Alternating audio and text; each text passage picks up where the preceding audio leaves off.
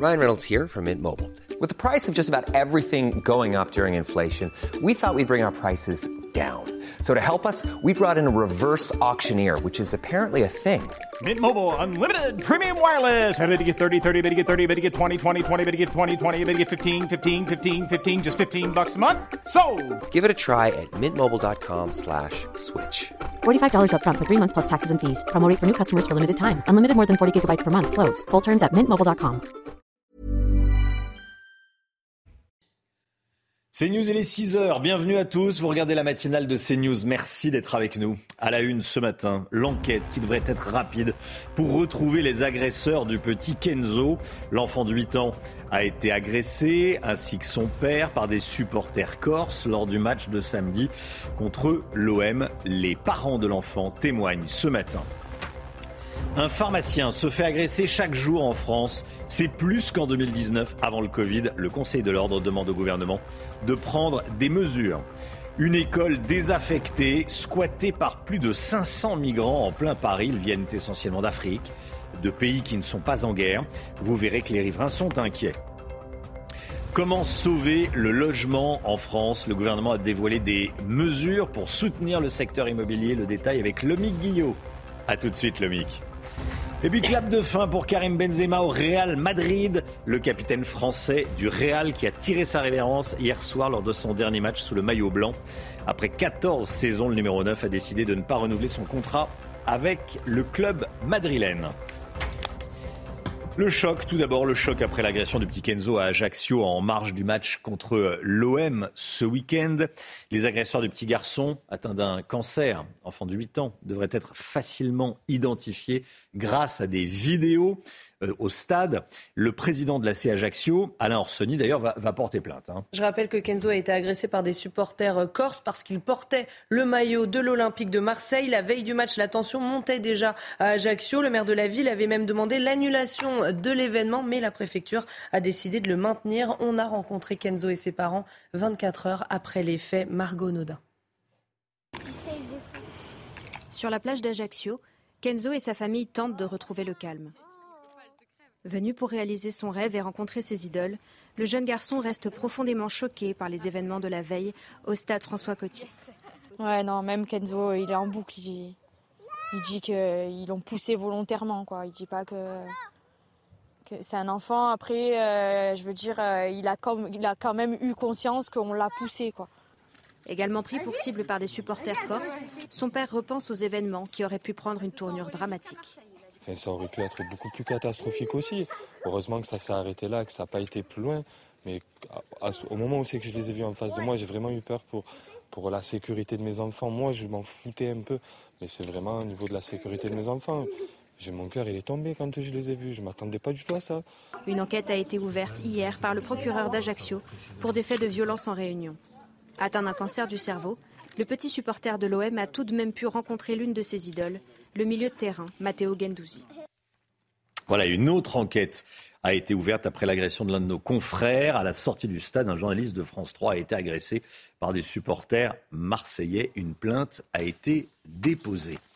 Chaque jour, un pharmacien est agressé en France. C'est le triste constat d'une étude de l'Ordre national des pharmaciens qui est publiée aujourd'hui. L'année dernière, 366 pharmaci- pharmaciens ont été euh, la cible de violences. C'est plus 17% par rapport à 2019. Aujourd'hui, l'ensemble de la profession s'inquiète. Voyez ce reportage signé Thibault Marcheteau.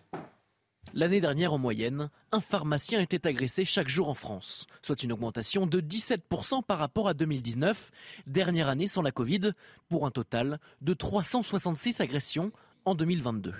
Qu'elles soient physiques ou verbales, ce pharmacien constate à son échelle la recrudescence de ces agressions. Je peux vous en raconter des dizaines et mon équipe aussi. Une femme a insulté une de mes salariés en lui disant qu'elle allait euh, revenir l'attendre à la sortie, euh, a balancé euh, un présentoir avec des produits qui étaient devant par terre en partant. Ça arrive, ça arrive au minimum une fois par semaine aujourd'hui. Si dans 70% des cas, ces agressions sont dues à une impossibilité de délivrer les médicaments demandés, c'est seulement 35% des professionnels qui portent plainte, une situation que l'Ordre national des pharmaciens aimerait inverser. on essaye de les encourager, les accompagner. Il existe d'ailleurs des, protocoles sur certains territoires avec les, pro- avec les préfectures et les forces de police pour que ce soit les forces de police qui viennent auprès des, pharmaciens pour enregistrer les plaintes. Pas qu'ils aient justement à sortir de leur, de. Les régions où le nombre de déclarations d'agressions subies a été le plus important sont l'Auvergne-Rhône-Alpes, l'Île-de-France et les Pays de la Loire. Elles concentrent à elles seules plus d'un tiers des agressions déclarées. Voilà, et soyez là à 7h10 si vous le pouvez. On sera avec Cyril Colombani, président de euh, l'Union des, pharmaciens des Alpes-Maritimes. Il sera en direct avec nous. Une école désaffectée et squattée par plus de 500 migrants en situation illégale, arrivés illégalement en France. Ça se passe rue Erlanger, dans le 16e arrondissement de la capitale. La situation dure depuis des mois. Ces individus vivent dans des conditions d'hygiène déplorables. Ils se présentent comme des mineurs, mais n'ont pas été reconnus comme tels par les autorités. Et les riverains sont à bout. Reportage de Jeanne Cancard, Nicolas Vinclair et Adrien Spiteri. Du coup, là, c'est une des chambres. C'est une des plus grandes chambres. Cette ancienne salle de classe s'est transformée en dortoir de fortune. Sur des matelas posés à même le sol dorment plusieurs centaines de clandestins.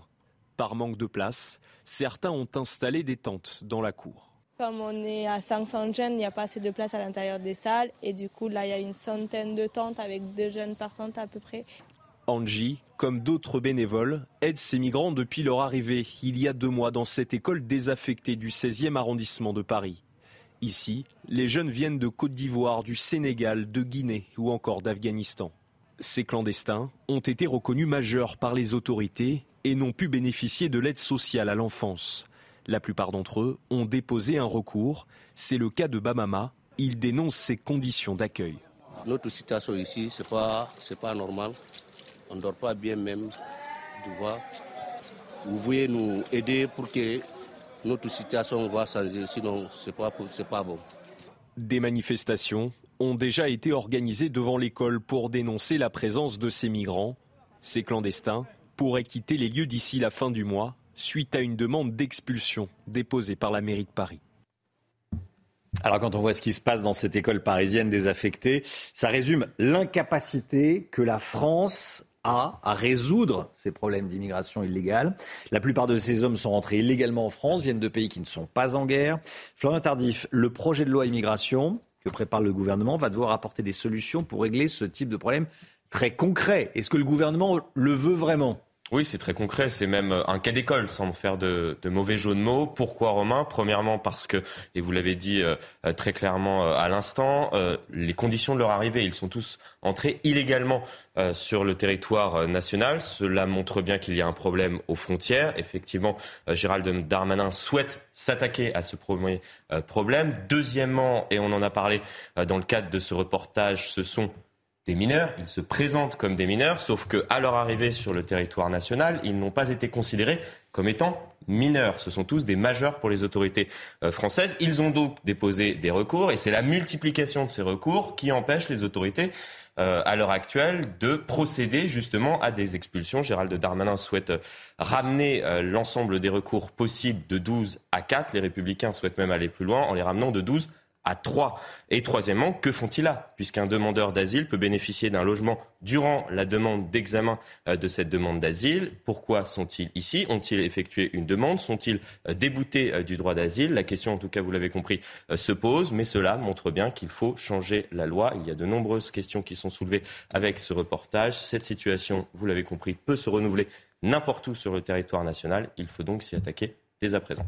Merci beaucoup Florian Tardif à Saint-Ouen. Le maire socialiste de la ville s'en prend à l'organisation des Jeux Olympiques. Karim Bouamran souhaite qu'il y ait plus de places données aux collectivités. Pour le moment, un million sont euh, attribués euh, aux communes. L'élu a adressé un courrier à la ministre des Sports, Amélie Oudéa-Castera, une requête saluée par les habitants de Saint-Ouen. Écoutez. Je pense que c'est une bonne idée et euh, je pense que toute personne de Saint-Ouen serait ravie d'aller aux Jeux Olympiques. Une cérémonie d'ouverture, c'est 2700 euros. Euh, tu vas aller voir du judo, c'est 900 euros. Donc euh, c'est des prix de place qui sont beaucoup trop exorbitants pour même au-delà que ce soit des gens qui vivent Saint-Ouen. Je trouve que c'est une excellente idée parce qu'on habite Saint-Ouen, on subit les travaux, on voit en plus le village olympique qui se monte, ça nous donne envie d'y participer. Donc c'est vrai que vu les prix, on ne pourra pas. C'est vrai que c'est très cher. Hein. C'est vrai que c'est très très cher. Il y a un Après, sport pour qui les, plus jeunes, pour les habitants de Saint-Ouen, les plus jeunes, peut-être au, au mérite contre des, des- des travaux dans la mairie, hop, on vous donne des places. Ça peut être. euh, Ça peut les bons ça. élèves. Pardon? Nous qui, qui parlons euh, régulièrement euh, du, du- du mérite et notamment du mérite dans, dans les établissements scolaires. Pourquoi ne pas donner des places aux bons élèves ou à Ou aux ceux qui bons font des élèves. efforts euh, Effectivement. Non, mais c'est- c'est une- Il y a des idées. idée. Il y a, il y a un début d'idée. Il y a un Lancez, début- allez. Il y a un début d'idée. Euh, Emmanuel Macron sera au Mont-Saint-Michel aujourd'hui. Le président de la République est attendu dans l'après-midi pour célébrer le, le millénaire de l'abbaye du Mont-Saint-Michel. Le monument a traversé l'histoire et réunit plusieurs millions de visiteurs chaque année. Jean-Michel Decaze. Chaque année, 3 millions de touristes visitent le Mont Saint-Michel, dont environ 1 million de pèlerins. C'est la première destination des vacanciers après Paris. Il y a 1000 ans, c'était déjà un lieu particulièrement visité. Cette abbatiale, elle est célèbre dans toute l'Europe. Les pèlerins viennent par dizaines de milliers chaque année. Le mont est probablement, il y a mille ans, plus important que Saint-Jacques de Compostelle. Je ne sais pas si elles ouvrent les portes du ciel, mais en tout cas, elles ouvrent les- la demeure de l'archange. Le défi extraordinaire pour euh, les bâtisseurs, les moines, euh, les commanditaires et, et les tailleurs de pierre, les maçons, les charpentiers qui ont travaillé là pendant quelques décennies, c'était de poser une église de 80 mètres de long à la pointe d'un rocher qui fait 80 mètres de haut. L'histoire du Mont Saint-Michel a commencé bien avant. Dans un songe, l'archange Saint-Michel ordonne au moine Aubert de construire une église à l'embouchure du Couesnon. Nous sommes en 708. À quelques kilomètres, dans la commune d'Avranches, est exposé le crâne de Saint-Aubert, authentifié grâce au carbone 14. Jusqu'en novembre, les monuments historiques vont proposer des spectacles et des expositions d'objets rares pour fêter le millénaire de l'abbaye. Toujours aussi impressionnant. hein. Qui, Ah qui est allé Moi, je rêve d'y retourner. J'étais toute petite et vraiment, je Ouais, moi rêve pas. Ah bah moi aussi. de retourner. Vous aviez Ouais. 14 ans À peu près. À peu près 14 ans. oui, on en a parlé pendant le reportage. J'ai même dormi, j'ai même dormi, euh, le privilège de dormir dessus. Euh, le MIC Mes parents habitent au pied du Mont-Saint-Michel. Donc vous connaissez par cœur Ouais, ouais, c'est magnifique. Florian, Chana Moi, j'y suis jamais allé. Ah. Donc c'est l'occasion. Bon, il y en a une, voilà. L'occasion. Ben oui, on attend l'invitation de la part de l'OMIC. Plaisir. Karim Benzema a inscrit son dernier but avec le maillot blanc du Real Madrid. On va voir les images. Votre programme avec Groupe Verlaine. Installation photovoltaïque garantie 25 ans. Groupe Verlaine, connectons nos énergies. El Nuebe, le numéro 9, a joué son ultime match hier soir sous le maillot madrilène. À 35 ans, Karim Benzema n'a pas renouvelé son contrat avec le club dans lequel il a évolué pendant 14 ans. Il disputait la dernière rencontre de la saison contre l'Atlético Bilbao hier. Karim Benzema a permis à Madrid d'égaliser sur un penalty. Il a quitté le terrain sous les ovations du stade et salué par tous ses coéquipiers. Je vous propose d'écouter Carlo Ancelotti, entraîneur du Real. Nous ne pouvons pas être heureux, mais nous devons respecter sa décision. Il a le droit de décider ce qu'il veut faire. Et comme tout le monde, je le remercie pour ce qu'il a été, pour ce qu'il a pu faire dans ce club, qui a été quelque chose de légendaire. Quelque chose d'inoubliable, qui restera à jamais dans l'histoire de ce club. Bon, là, il part pas à la retraite, a priori, Karim Benzema. Il y en a un qui part à la retraite, en revanche, 41 ans, c'est l'âge. Dans le monde du foot, en tout cas, c'est Zlatan Ibrahimovic. Oui, l'attaquant suédois a annoncé la fin de sa carrière. Il a déclaré hier soir face aux supporters de l'AC Milan que c'était le moment de dire au revoir au football. Le quadragénaire et le buteur le plus âgé de l'histoire de la Serie A. Zlatan a tout de même euh, précisé à la presse qu'il comptait ne pas quitter le monde du football. Et puis de rugby et Bordeaux-Bègles qui s'envolent pour la demi-finale de top 14. Les Bordelais se sont imposés hier soir au barrage face à Lyon, 32 à 35. L'UBB affrontera La Rochelle dans une semaine à Saint-Sébastien pour sa troisième demi-finale consécutive en top 14. L'autre demi oppose Toulouse au Racing 92. C'était votre programme avec Groupe Verlaine. Isolation par l'extérieur avec aide de l'État. Groupe Verlaine, connectons nos énergies. Restez bien avec nous. Dans un instant, on parlera du, procès de l'assassin présumé de la petite Shaina. Le procès qui euh, débute aujourd'hui, c'est évidemment dramatique. Vous entendrez sa, famille qui témoigne ce matin dans, dans la matinale. À tout de suite. C'est News, il est 6h15. Bienvenue à tous. Tout d'abord, le point info avec Chana Lousteau. Chaque jour, un pharmacien est agressé en France. C'est le triste constat d'une étude de l'Ordre national des pharmaciens publiée aujourd'hui. L'année dernière, 366 apothicaires ont été euh, la cible de violences, soit plus 17% par rapport à 2019. Dans 70% des cas, ces agressions sont dues à une impossibilité de délivrer les médicaments demandés et seulement 35% des professionnels portent plainte.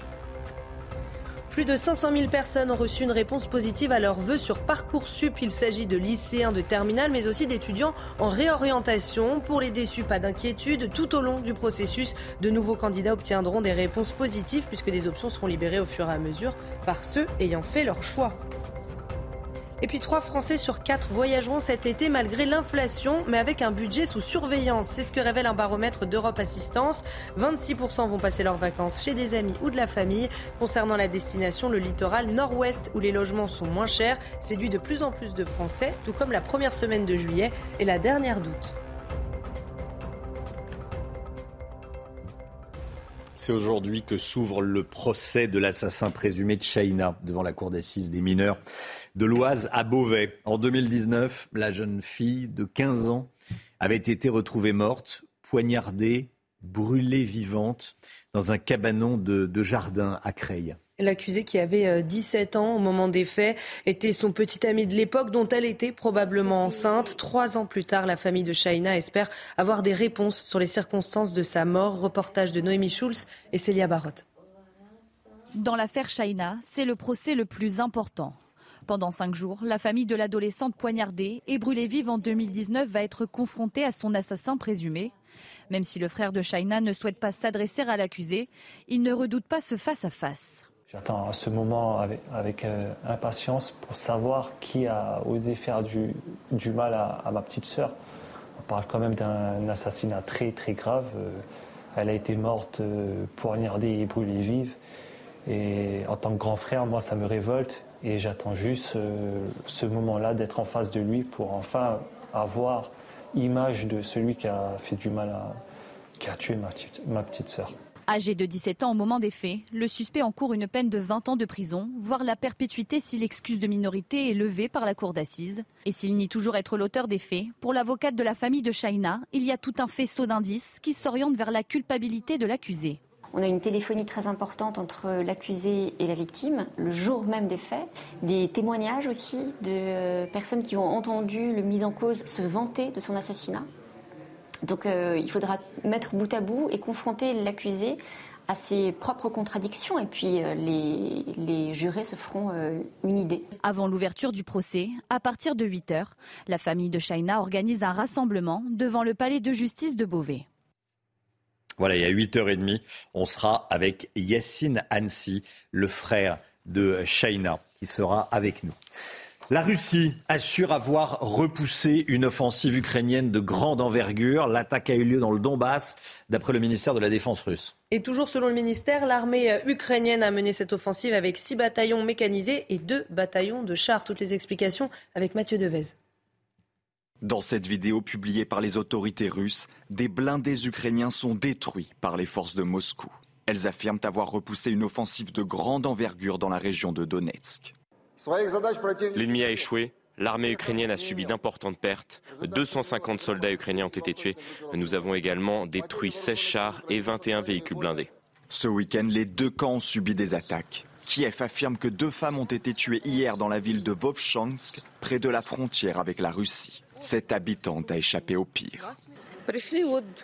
Un obus a explosé juste ici. La puissance de l'explosion m'a projeté sur plusieurs mètres. J'ai vu une femme avec la main arrachée et une autre morte immédiatement après la détonation. Le conflit s'étend désormais également au territoire russe. Alors que les combats s'intensifient dans la région frontalière de Belgorod, le gouverneur appelle les habitants à évacuer les zones soumises au bombardement. C'est News, restez bien avec nous dans un instant, tout sur les annonces logements. Il y a eu des annonces, des annonces logements qui ont été faites par Matignon dès hier soir, ça va être détaillé aujourd'hui, on vous dit tout. Restez bien avec nous sur CNews, bon réveil à tous, à tout de suite, bon début de semaine. Rendez-vous avec Pascal Pro dans l'heure des pros, du lundi au vendredi de 9h à 10h30. Logement, les mesurettes du gouvernement, on en parle avec Lomic Guillot. C'est aujourd'hui qu'Elisabeth Borne va annoncer ses mesures pour le logement inspirées par les propositions du Conseil national de la refondation sur le logement. Mais il y a déjà eu des annonces d'hier soir. Euh, on sait déjà ce matin quelles mesures ont été retenues, le MIC. Hein. Oui, absolument. Pas besoin d'attendre 17h30 et la présentation pour savoir. Et ces mesures semblent bien maigres face aux problèmes que rencontre le secteur du logement euh, actuellement. En clair, le gouvernement va d'abord annoncer l'arrêt du dispositif Pinel qui permettait aux ménages d'investir dans un appartement à mettre en location en échange d'intéressantes réductions d'impôts. Ce dispositif cessera définitivement fin 2024. C'est une bonne chose pour le gouvernement qui va faire ainsi des économies. Il annonce également des investissements renforcés dans le logement social et intermédiaire avec euh, l'acquisition notamment par la Caisse et dépôts, des dépôts et consignations et l'organisme Action Logement de 47 000 logements neufs, sociaux et intermédiaires. Et puis une mesure très technique, le développement du bail réel solidaire. C'est un système qui permet de séparer le terrain du bâti pour faire baisser les prix. En clair, vous achetez les murs de la maison, mais pas le terrain euh, sur lequel euh, la maison est construite terrain pour lequel vous payez ensuite un loyer modéré. Alors c'est un montage qui peut sembler euh, très particulier, qui peut euh, intriguer même, mais qui permettrait visiblement de faire baisser les prix, surtout en région parisienne où le coût du terrain représente 50% du coût d'une acquisition on est propriétaire de l'appartement, mais pas du terrain sur lequel est bâti l'immeuble. Exactement. subtilité, mais effectivement, ça fait baisser le, ça fait baisser le prix. Est-ce que les, des choses sont prévues pour simplifier l'accès au crédit immobilier? Ça, c'est un gros problème en ce moment. Absolument. Le gouvernement va d'abord prolonger jusqu'en 2027 le dispositif du prêt à taux zéro, le PTZ, qui devait initialement se terminer en 2023, mais ce prêt est soumis à conditions de ressources et il devra servir à financer uniquement des logements verts, c'est-à-dire économes en énergie, qu'ils soient neufs ou en rénovation, et puis surtout tous les maisons sont désormais exclues de ce dispositif qui ne peut plus financer que le logement collectif, c'est-à-dire des appartements. La Fédération des promoteurs immobiliers souhaitait que Bercy assouplisse hein, les règles d'octroi. On en avait parlé pour les prêts immobiliers qui sont très encadrés. Il n'y aura pas d'avancée sur ce point. Seule petite concession, si on peut dire, la révision mensuelle du taux d'usure a été prolongée jusqu'à la fin de l'année. Normalement, c'est trimestriel. Là, ce sera revu tous les mois pour accompagner la remontée des taux. Bon, et donc ça sera suffisant tout ça pour relancer le marché ou pas? Eh Bien sans doute pas. Hein. On parle plutôt de, de, mesurettes. Ça semble euh, vraiment léger, mais le gouvernement est réticent à prendre des mesures qui coûteraient de l'argent à l'État, notamment par le biais de nouvelles remises fiscales ou de la création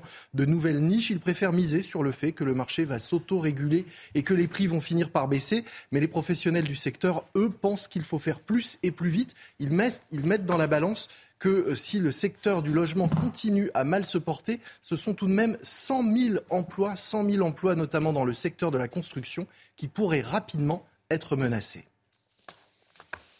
C'était votre programme avec IG. IG, bien plus que du trading. Une équipe d'experts à vos côtés. Le temps tout de suite, Alexandra Blanc. Regardez votre météo avec Samsonite Proxys. Légère, résistante, durable. Une nouvelle génération de bagages.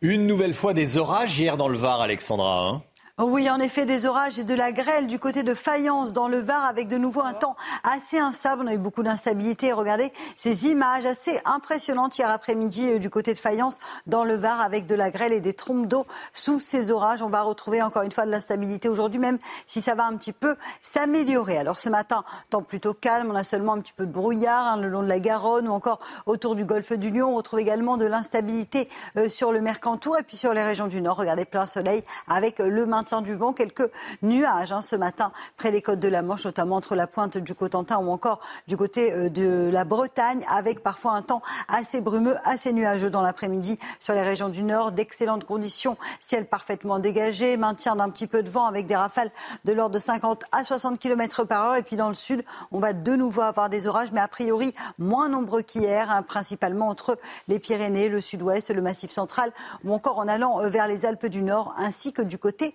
de la Corse. Donc toujours des orages attendus dans le sud. Côté température, c'est plutôt doux ce matin avec en moyenne 14 degrés à Paris, 16 degrés le long de la Garonne. Et dans l'après-midi, ça restera estival, température qui reste digne d'un mois de juillet, voire même d'un mois d'août avec 29 degrés à Bordeaux ou encore à Toulouse, 28 degrés euh, du côté de Rennes ou encore de Lyon, 27 degrés à Limoges ou encore du côté de Paris. Ce sont des températures estivales qui vous attendent en Champagne. Vous aurez localement jusqu'à 27 degrés. La suite du programme, encore des conditions météo instables dans le sud avec néanmoins une légère amélioration sur les régions du nord, plein soleil avec toujours ces températures estivales.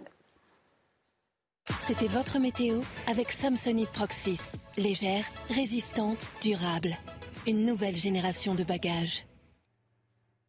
Vous regardez la matinale de CNews. Merci d'être avec nous. Merci d'avoir choisi CNews pour démarrer cette journée. À la une ce matin, des délinquants à scooter qui attaquent des taxis sur l'autoroute A1 entre l'aéroport de Roissy-Charles de Gaulle et Paris. Les victimes sont souvent de riches touristes chinois ou saoudiens.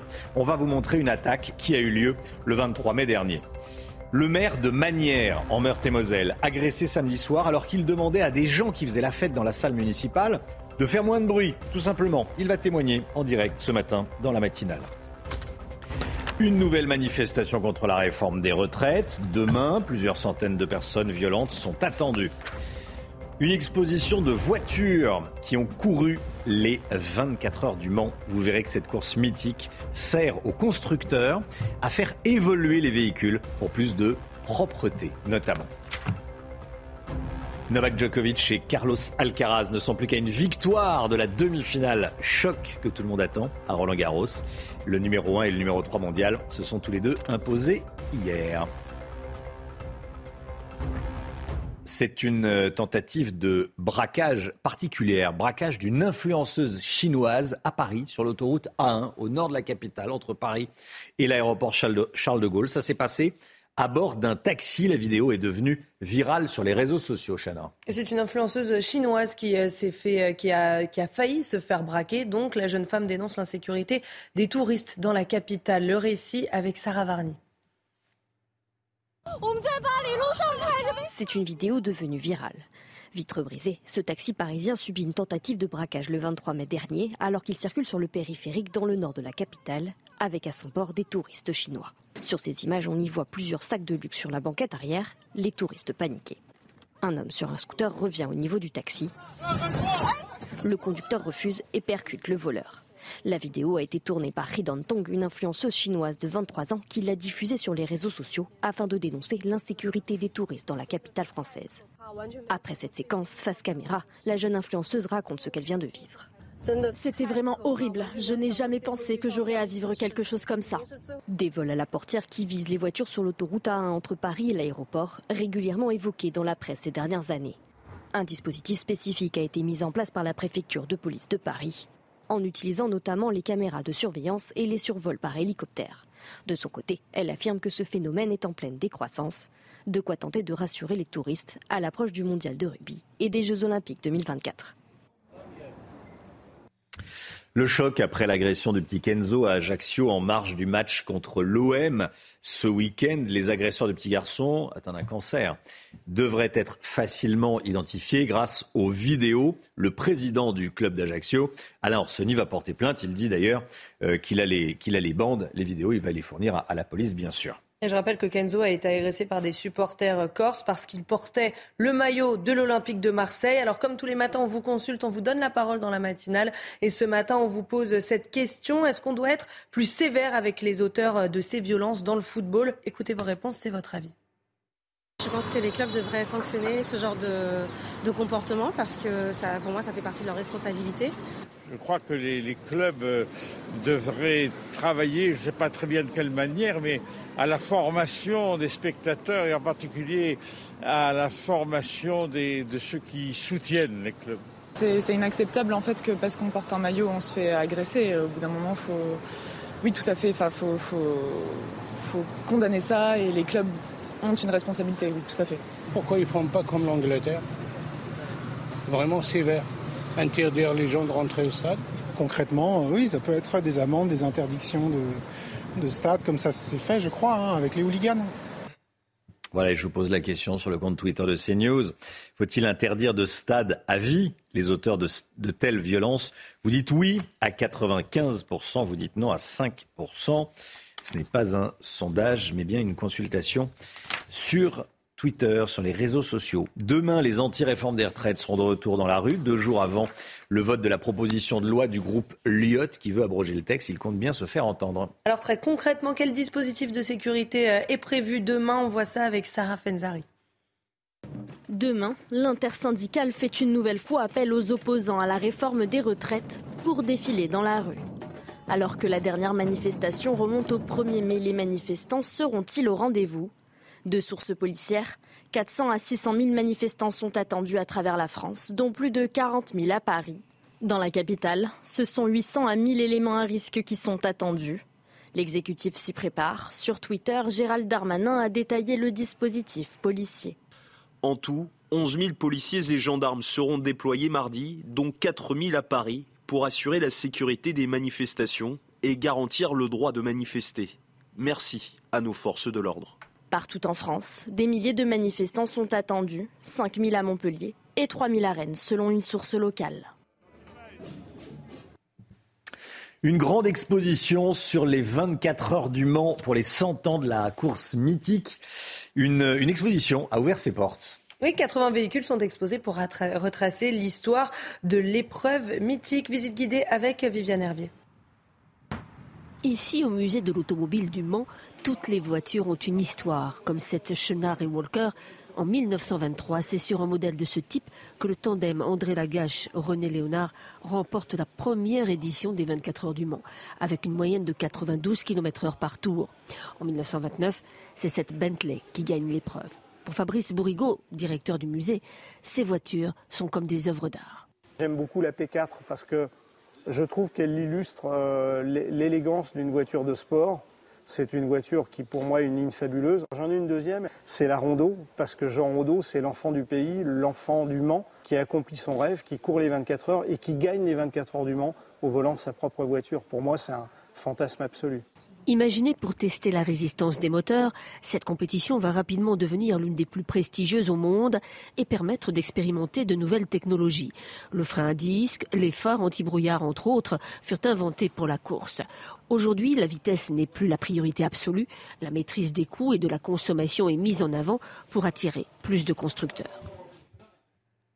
Voilà, c'est intéressant. Hein, les, les, 24 heures du Mans qui ont servi aux, constructeurs à augmenter la sécurité et maintenant, bah, évidemment, la, propreté des, des, des, voitures. Au Japon, des étudiants réapprennent à sourire après la pandémie de Covid. C'est pas une blague. Après avoir porté le masque pendant des mois, beaucoup de Japonais n'arrivaient plus à sourire. Oui, alors l'entreprise Smile Education donne des cours à l'Institut d'art de Tokyo et grâce à un détecteur facial, le sourire des étudiants est évalué sur une note de 100. Une séance privée coûte à peu près 50 euros. 50 euros pour réapprendre à sourire, donc. Mais c'est important. Par personne, en plus, il y a l'air d'avoir du monde. On hein. devrait y aller, hein. Oui, oui j'allais dire, on pourrait lancer ça dans le métro ah parisien. dans les transports en commun en général. Dans les transports en hein. commun en général, mais. En voiture aussi. En voiture. Dans beaucoup d'endroits, en fait. Dans beaucoup d'endroits. C'est vrai qu'on a des idées, tiens. moi, les gens qui, qui ne sourient jamais, ça me sidère. Ah, moi, ça, ouais. J'ai du mal, mais c'est ça me. Ah, je suis comme vous. Ah, j'en ai marre. Ah oui, oui, oui, En fait, c'est pas, c'est pas réservé aux Japonais. C'est une très bonne idée pour les Japonais. Tiens, on va, on va l'importer en France. Réapprendre à, à sourire. Allez, le sport, tout de suite. Votre programme avec Groupe Verlaine. Installation photovoltaïque garantie 25 ans. Groupe Verlaine, connectons nos énergies. Karim Benzema a inscrit son dernier but hier soir sous les couleurs madrilènes, sous les couleurs du Real Madrid. Oui, à 35 ans, Karim Benzema n'a pas euh, renouvelé son contrat avec euh, le club dans lequel il a évolué pendant 14 ans. Il disputait la dernière rencontre de la saison contre l'Athletic Bilbao hier. Karim Benzema a permis à Madrid d'égaliser sur un penalty. Il devrait très probablement partir jouer en Arabie Saoudite, attiré par un salaire exceptionnel, un choix légitime pour certains. Écoutez. Karim Benzema, c'est quelqu'un qui a tout gagné dans son club, au Real Madrid, qui est une euh, entité euh, historique. Donc voilà, il a gagné son ballon d'or, il a fait ses preuves dans ce club-là. Je pense qu'à partir de ce moment-là, il peut se permettre de prendre sa retraite dans, en Arabie Saoudite. Il a gagné je sais pas combien de Champions League. Il a gagné son ballon d'or et à la fin, je pense que ben là, il part, euh, il a 34 ans. Donc le mieux, ça serait pour lui de, de, changer, de club et bien sûr de se faire, de, se faire de l'argent à la fin. Donc en réalité, je pense que ça va pas du tout ternir sa, sa carrière. Du côté de Roland Garros, Novak Djokovic et Carlos Alcaraz se sont qualifiés pour les quarts de finale. Djoko qui s'est tranquillement imposé contre le joueur péruvien Varias en, trois manches seulement. Hein. match à sens unique, 6-3, 6-2. 6-2, même score d'ailleurs pour Carlos Alcaraz, hein. c'est amusant. il n'a pas fait dans le détail avec l'italien Lorenzo euh, Musetti. Vous l'avez dit, victoire euh, sur le même score, 6-3, 6-2, 6-2. L'Espagnol a remporté son match en à peine plus de deux heures. Ça fait 40 ans, jour pour jour, que Yannick Noah a remporté la finale de, Roland Garros, c'était en 83, face à Mats Wilander. Regardez ces images mythiques, ça fait plaisir de les, de, les, de les revoir. il a marqué l'histoire en signant l'une des victoires les plus retentissantes du sport français. C'était donc en 1983. Yannick Noah avait 23 ans. Retour sur ce jour historique avec Jacques Vendroux. Yannick a, a gagné allez, relativement facilement, mais euh, c'était quand même un match qu'il ne fallait pas perdre. Mais surtout, mais, au-delà de la victoire de Yannick, c'était la victoire d'un pays. C'était la victoire de la France. Et pourquoi Yannick est toujours aussi populaire 40 ans après? Parce que d'abord, c'est quelqu'un d'extrêmement généreux. Euh, c'est quelqu'un qui euh, donne beaucoup pour les autres. Et puis après, il y a ces images magnifiques avec sa maman, avec son papa qui rentre sur le cours. C'est presque une, une, une victoire de famille, cette finale de 83. Puis il y avait une ambiance extraordinaire dans toute la France. Il y avait une ambiance extraordinaire sur le cours central de, Roland Garros. vous en souvenez, Lomic, vous? Oui. Ouais. 83, vous aviez une dizaine d'années. Une dizaine d'années. Voilà, on va dire ça. Hein, une dizaine d'années, comme moi. Mais oui, oui, oui c'est midi. Et puis surtout, surtout, il n'y a pas d'autres Français euh, qui ont effacé cette victoire française à, à Roland. Du, de la F1 avec le Grand Prix d'Espagne remporté par Max Verstappen. Et c'est sa cinquième victoire en sept courses cette année. Le pilote Red Bull s'est imposé à Barcelone, devançant les Mercedes de Lewis Hamilton et de George Russell. Chez les Français, Esteban Ocon a fini huitième et Pierre Gasly dixième. C'était votre programme avec Groupe Verlaine. Isolation par l'extérieur avec aide de l'État. Groupe Verlaine, connectons nos énergies. 6h41, bon réveil à tous, bon début de semaine, bon courage si vous partez travailler. Dans un instant, on sera en direct avec le maire de Manières. C'est en Meurthe-et-Moselle. Il a été agressé ce week-end par des individus violents à qui il demandait de faire moins de bruit. Des individus qui avaient loué la salle municipale. Il sera en direct avec nous, déjà connecté, Edouard Babel. Bonjour monsieur le maire. On se retrouve juste après la petite pause publicitaire. A tout de suite. C'est News, il est 7h moins le quart. Dans un instant, on sera avec le maire de Manières en Meurthe-et-Moselle qui a été agressé ce week-end. Il va nous raconter ce qui lui est arrivé et dans quel état il se trouve ce matin. Mais tout d'abord, c'est le point info avec Chana. Aujourd'hui s'ouvre le procès de l'assassin présumé de Shaina devant la cour d'assises des mineurs de l'Oise à Beauvais. En 2019, la jeune fille de 15 ans avait été retrouvée morte, poignardée et brûlée vive dans un cabanon de jardin à Creuil. L'accusée qui avait 17 ans au moment des faits était son petit ami de l'époque dont elle était probablement enceinte. Emmanuel Macron sera au Mont-Saint-Michel aujourd'hui. Le président est attendu dans l'après-midi pour célébrer le millénaire de l'abbaye. Une visite qui intervient la veille d'une nouvelle journée de manifestation contre la réforme des retraites. Selon des sources policières, 400 à 600 000 manifestants sont attendus dans toute la France, dont plus de 40 000 à Paris. Et puis le gouvernement dévoile son plan pour tenter d'enrayer la crise du logement. 14 mesures techniques ont été annoncées suite à des discussions du Conseil national de la refondation. Parmi ces mesures, la fin du dispositif Pinel l'année prochaine et le prolongement du prêt à taux zéro jusqu'en 2027. En revanche, il sera recentré sur les zones tendues et pour l'habitat neuf collectif. Nouvelle agression d'un maire donc ce week-end. C'était samedi soir dans la commune de Manières en Meurthe-et-Moselle. Édouard Babel a été passé à tabac par des jeunes. Manières, c'est au sud-est de Nancy. Bonjour monsieur le maire. Bonjour. Merci beaucoup d'être avec nous en direct ce matin dans, dans la matinale. Bon, comment ça s'est passé? Racontez-nous. C'était samedi soir, il y avait une fête dans la salle municipale. Bon, normal. Voilà, notre petit village de 320 habitants est équipé d'une salle communale, euh, une salle pour tous qu'on loue euh, régulièrement. C'est un de mes conseillers qui s'occupe euh, de la gestion de cette salle. Et samedi soir, il l'avait loué à un groupe de jeunes qui fêtaient un anniversaire. des jeunes que je ne connaissais pas, qui n'étaient pas du, coin, du village. Hein.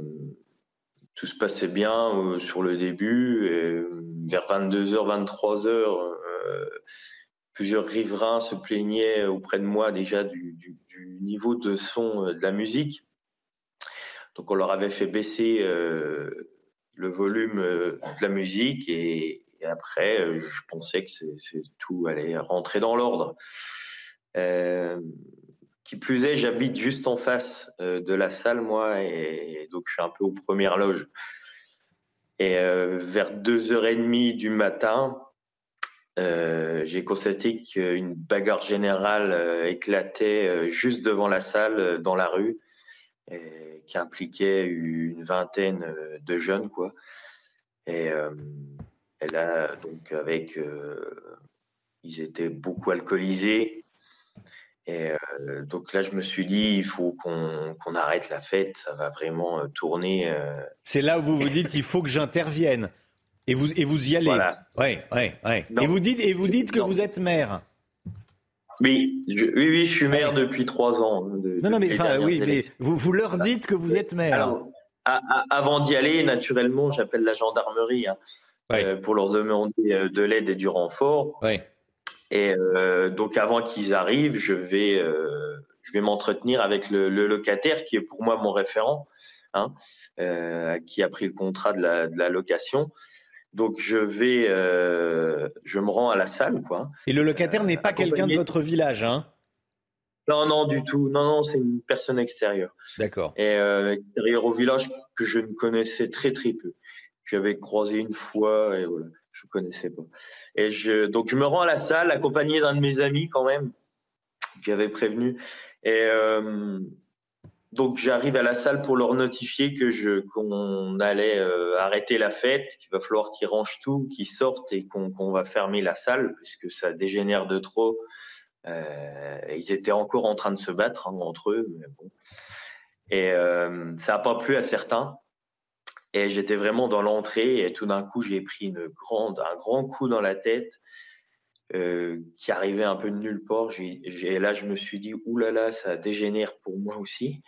Euh, alors que je les ai pas provoqué rien. J'arrivais vraiment en, toute décontraction. La preuve, j'étais en tongue. Euh, et, et, du coup, là, j'ai dit à mon ami, il faut vraiment qu'on ressorte. Euh, qu'on se réfugie euh, chez moi et qu'on attende la gendarmerie pour euh, continuer. Ah oui, parce que vous êtes allé les voir avant que les gendarmes arrivent. Oui. Voilà, parce que j'ai quand même pas de complexe à aller dans notre salle. Ah non, vous êtes le maire, il n'y a rien de. voilà, quel, est le profil, quel est le profil des agresseurs? En, quelques, quelques des réponses peut-être un peu plus rapides parce qu'on est bien sûr. Oui, mais d'accord. Désolé, mais quel est le profil des agresseurs? Ce sont des jeunes entre 16 et 20, 21 ans, voilà. D'accord. Hmm. Mais un peu agressif ou, euh, ou l'alcool a fait. Euh, c'était à cause de l'alcool C'était à cause de quoi? Un mélange de tout, je pense. Hein, euh, enfin, voilà, moi aussi j'ai été jeune, on a bu et on n'était pas aussi agressif. Je suis d'accord. Voilà, j'ai déjà pris un, un, bon coup dans la salle. Et en ressortant, il y a un groupe donc qui a commencé à nous suivre Arrivés euh, dehors en extérieur, ils ont commencé à nous courir après. Et donc euh, j'ai couru et à un moment ils nous ont rattrapés, moi aussi, et euh, pour nous mettre au sol assez violemment. Et, là j'ai été roué de coups au sol. Je me suis mis en, en, en position de défense. Et ça va très vite, hein, mais ça va très très vite. Mais là, j'ai eu la peur de ma vie. Franchement, franchement, j'ai, j'ai cru que là, j'allais mourir. Quand ils me couraient après, qui, qui, j'ai dit, mais ils veulent vraiment me tuer, quoi. Et une chance folle que mon ami, quelqu'un qui est imposant, euh, est, arrivé à les faire fuir. Et moi, de mon côté, j'ai fait le mort sur la route. Euh, et je pense que ça, tout d'un coup, il y en a un qui a crié "Il est mort, il est mort", et, et, en fait, ça a dû leur faire peur, et là, ils se sont écartés.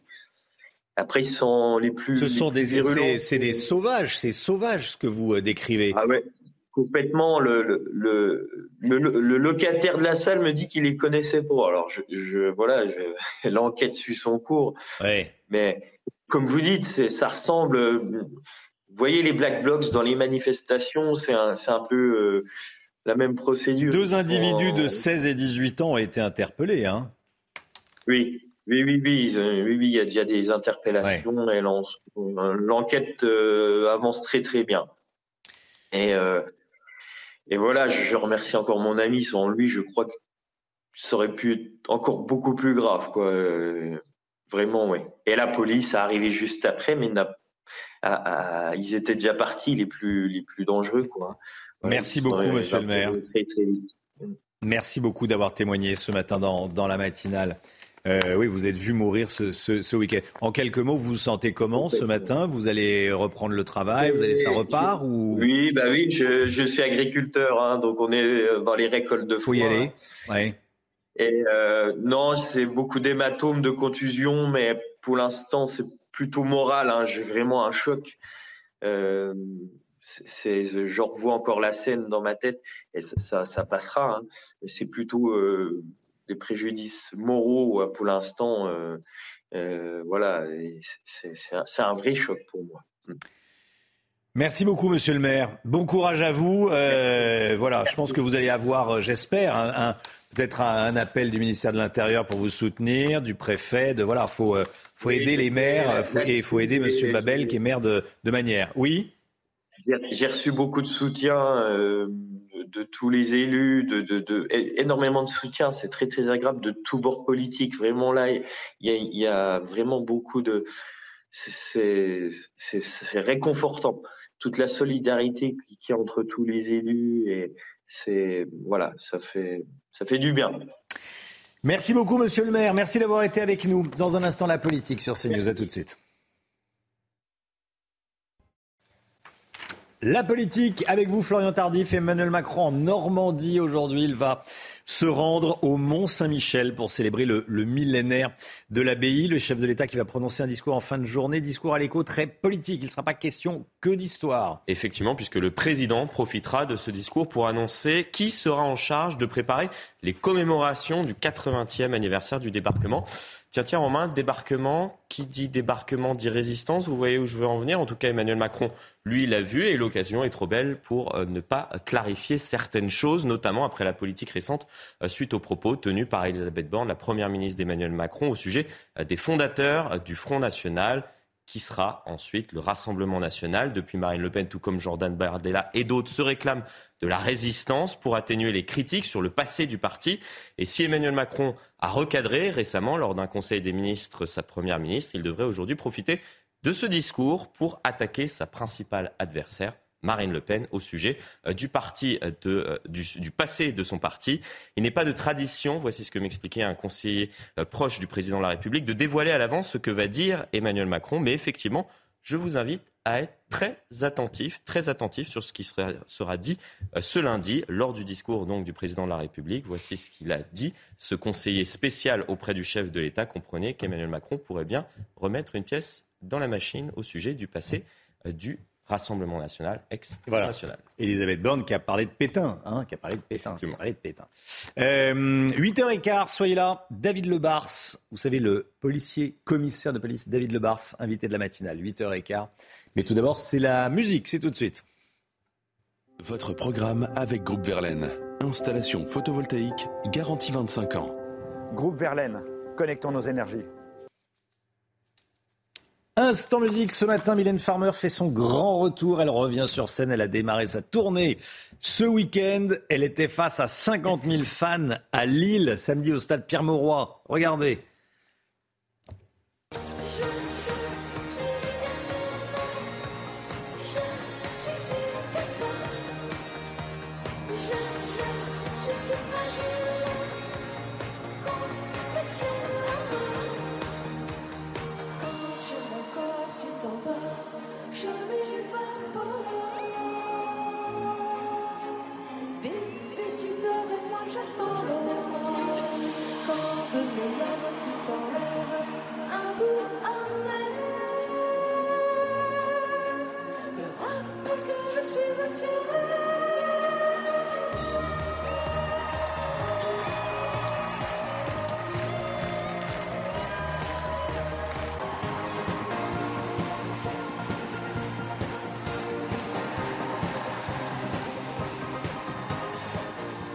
C'était votre programme avec Groupe Verlaine. Isolation par l'extérieur avec aide de l'État. Groupe Verlaine, connectons nos énergies. Le temps, Alexandra Blanc. Regardez votre météo avec Samsonite Proxys. Légère, résistante, durable. Une nouvelle génération de bagages. Quel temps pour aujourd'hui, Alexandra? Eh bien, d'excellentes conditions sur les régions du Nord. On a seulement quelques nuages actuellement euh, dans le sud. Et puis dans l'après-midi, une nouvelle fois, des conditions météo beaucoup plus orageuses en direction euh, du sud du pays, avec localement des orages cet après-midi entre les Pyrénées, le Massif central ou encore en allant euh, vers le sud-est sur les régions du Nord. Toujours du grand beau temps avec un ciel parfaitement dégagé. Côté température, ça reste très doux ce matin avec 14 degrés à Paris ou encore 16 degrés le long de la Garonne. Et dans l'après-midi, ce sera clairement l'été, 29 degrés à Bordeaux ou encore à Toulouse. Vous aurez 28 degrés euh, du côté euh, de Limoges, 27 à Paris ou encore 24 degrés à Lille. Température digne d'un mois de juillet une nouvelle fois. C'était votre météo avec Samsonite Proxys. Légère, résistante, durable. Une nouvelle génération de bagages. Vous regardez la matinale de CNews. Merci d'être avec nous à la une ce matin. L'enquête qui devrait être rapide pour retrouver les agresseurs du petit Kenzo. L'enfant de 8 ans a été agressé ainsi que son père par des supporters corses. Lors du match de samedi contre l'OM, les parents de l'enfant témoignent ce matin. Un pharmacien se fait agresser chaque jour en France. C'est plus qu'en 2019 avant le Covid. Le Conseil de l'ordre demande au gouvernement de prendre des mesures. Dans un instant, on sera avec Cyril Colombani qui représente la profession dans les Alpes-Maritimes. Une école désaffectée, squattée par plus de 500 migrants en plein Paris. Ils viennent essentiellement d'Afrique, de pays qui ne sont pas en guerre. Vous verrez que les riverains sont inquiets. On sera en direct avec Mathieu Deves sur place. A tout de suite Mathieu. Clap de fin pour Karim Benzema au Real Madrid. Le capitaine français du Real a tiré sa révérence hier soir lors de son dernier match sous le maillot blanc et il a marqué, vous allez voir. À Toulouse, la vignette critère est désormais obligatoire en cas de pic de pollution. On y reviendra avec Pierre Chasseret. Et tout d'abord, donc, le choc après l'agression du petit Kenzo à Ajaccio en marge du match contre l'OM. Ce week-end, les agresseurs du petit garçon atteints d'un cancer, le petit garçon atteint d'un cancer, devraient être facilement identifiés grâce à des vidéos. Le président, d'ailleurs, du club d'Ajaccio, Alain Orsoni, va porter plainte, Chana. Hein. Je rappelle que Kenzo a été agressé par des supporters corses parce qu'il portait le maillot de l'OM. La veille du match, la tension montait déjà à Ajaccio. Le maire de la ville avait même demandé l'annulation de l'événement, mais la préfecture a décidé de le maintenir. On a rencontré euh, Kenzo et ses parents 24 heures après les faits. Margot Naudin. Sur la plage d'Ajaccio, Kenzo et sa famille tentent de retrouver le calme. Venu pour réaliser son rêve et rencontrer ses idoles, le jeune garçon reste profondément choqué par les événements de la veille au stade François Coty. Ouais, non, même Kenzo, il est en boucle. Il, il dit qu'ils l'ont poussé volontairement, quoi. Il dit pas que c'est un enfant. Après, euh, je veux dire, euh, il, a quand, il a quand même eu conscience qu'on l'a poussé. Quoi. Également pris pour cible par des supporters corses, son père repense aux événements qui auraient pu prendre une tournure dramatique. ça aurait pu être beaucoup plus catastrophique aussi. Heureusement que ça s'est arrêté là, que ça n'a pas été plus loin. Mais au moment où c'est que je les ai vus en face de moi, j'ai vraiment eu peur pour, pour la sécurité de mes enfants. Moi, je m'en foutais un peu, mais c'est vraiment au niveau de la sécurité de mes enfants. J'ai mon cœur, il est tombé quand je les ai vus. Je ne m'attendais pas du tout à ça. Une enquête a été ouverte hier par le procureur d'Ajaccio pour des faits de violence en réunion. Atteint d'un cancer du cerveau, le petit supporter de l'OM a tout de même pu rencontrer l'une de ses idoles, le milieu de terrain, Matteo Gendouzi. Voilà, une autre enquête a été ouverte après l'agression de l'un de nos confrères, journaliste à France 3, qui a été agressé par des supporters marseillais. Une plainte a été déposée. Une école désaffectée et squattée par 500 migrants en situation illégale. Ça se passe en plein Paris dans le 16e arrondissement de la capitale, dans l'ouest de, Paris. Ils se présentent comme des mineurs, mais n'ont pas été reconnus comme tels par les autorités. Ils sont majeurs. On rejoint tout de suite Mathieu Devez sur place. Mathieu, les, les riverains que vous avez rencontrés sont pour la plupart excédés. Hein tout à fait. Écoutez, c'est l'exaspération la plus totale ici, car depuis deux mois désormais, près de 500 jeunes migrants occupent cette école désaffectée du 16e arrondissement de la capitale. Les migrants se situent juste derrière ces grilles. Nous sommes au 58 de la rue Erlanger. Ils sont majoritairement originaires d'Afrique de l'Ouest et ont investi donc de manière illégale cette école désaffectée, grâce notamment à l'aide de plusieurs associations. Et selon l'une d'entre elles, des dizaines de migrants affluent désormais chaque semaine davantage de monde et davantage de nuisances, notamment la nuit avec beaucoup de bruit. C'est ce que regrette Alain, un riverain que nous avons rencontré. Écoutez-le.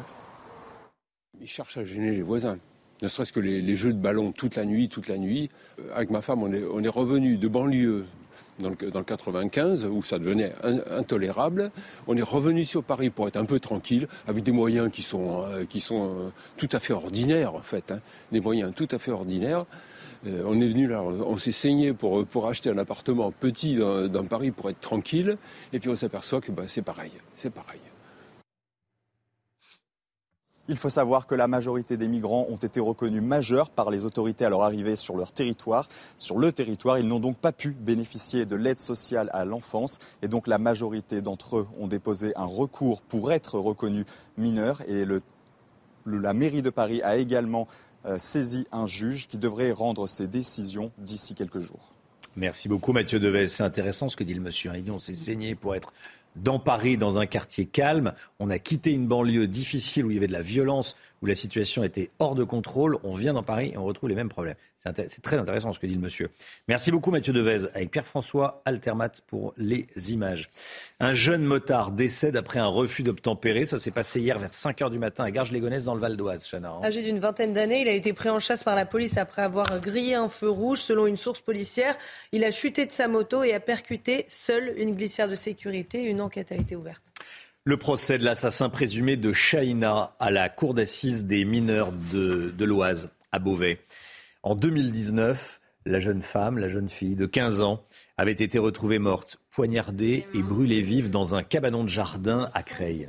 Et l'accusée, qui avait 17 euh, ans au moment des faits, était euh, son petit ami de l'époque, dont elle était probablement euh, enceinte. Trois ans plus tard, la famille de Shaina espère avoir des réponses concrètes sur les circonstances de sa mort. Je vous propose d'écouter Yacine, c'est le frère de Shaina. J'attends ce moment avec, impatience pour savoir qui a osé faire du, mal à, ma petite sœur. On parle quand même d'un assassinat très très grave. Elle a été morte, poignardée et brûlée vive.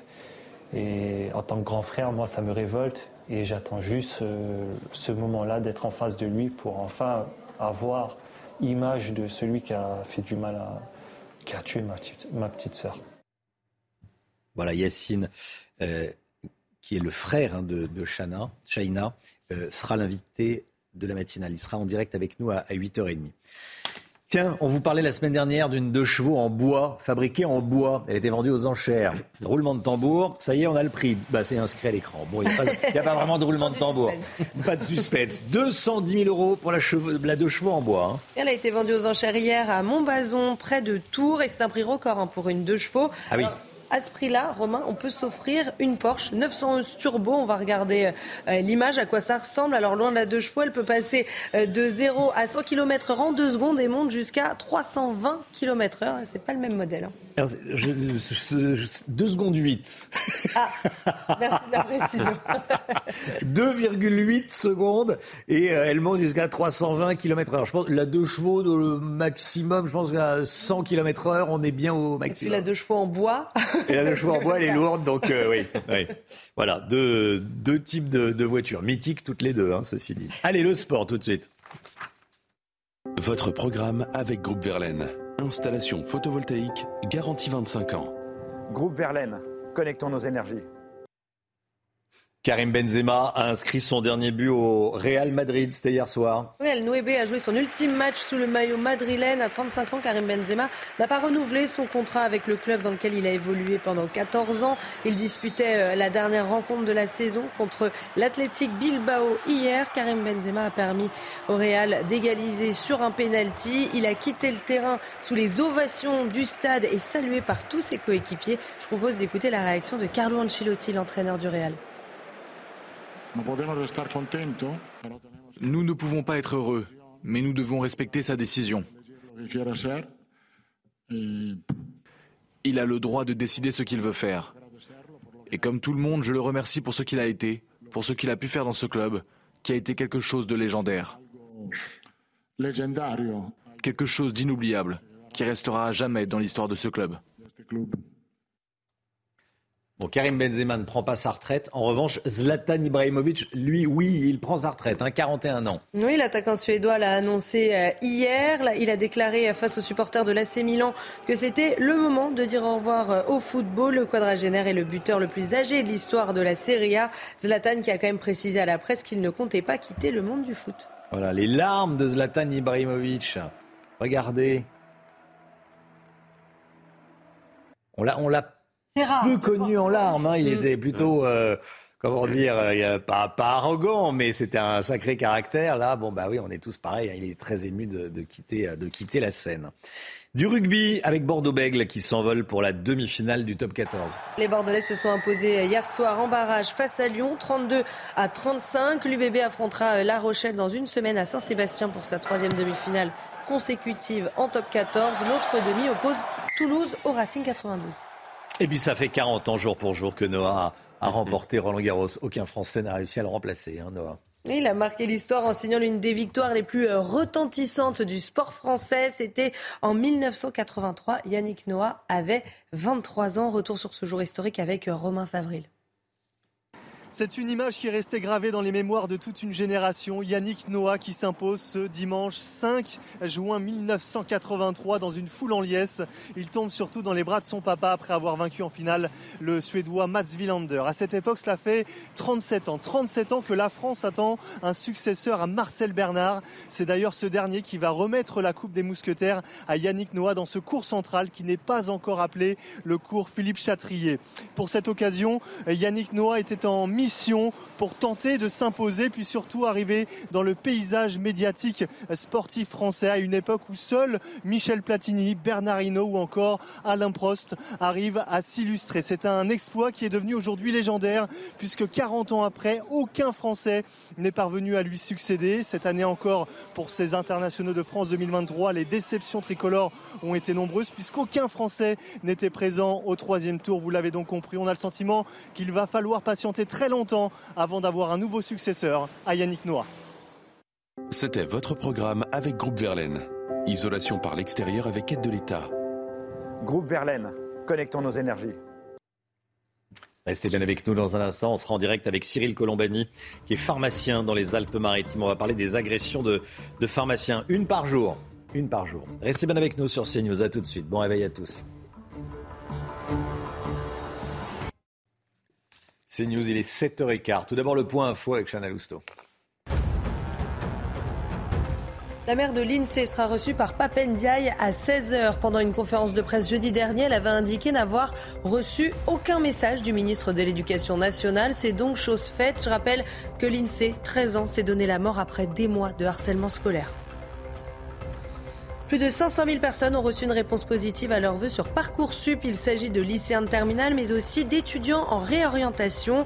Pour les déçus, pas d'inquiétude. Tout le long du processus, de nouveaux candidats obtiendront des réponses positives puisque des options seront libérées au fur et à mesure par ceux ayant fait leur choix.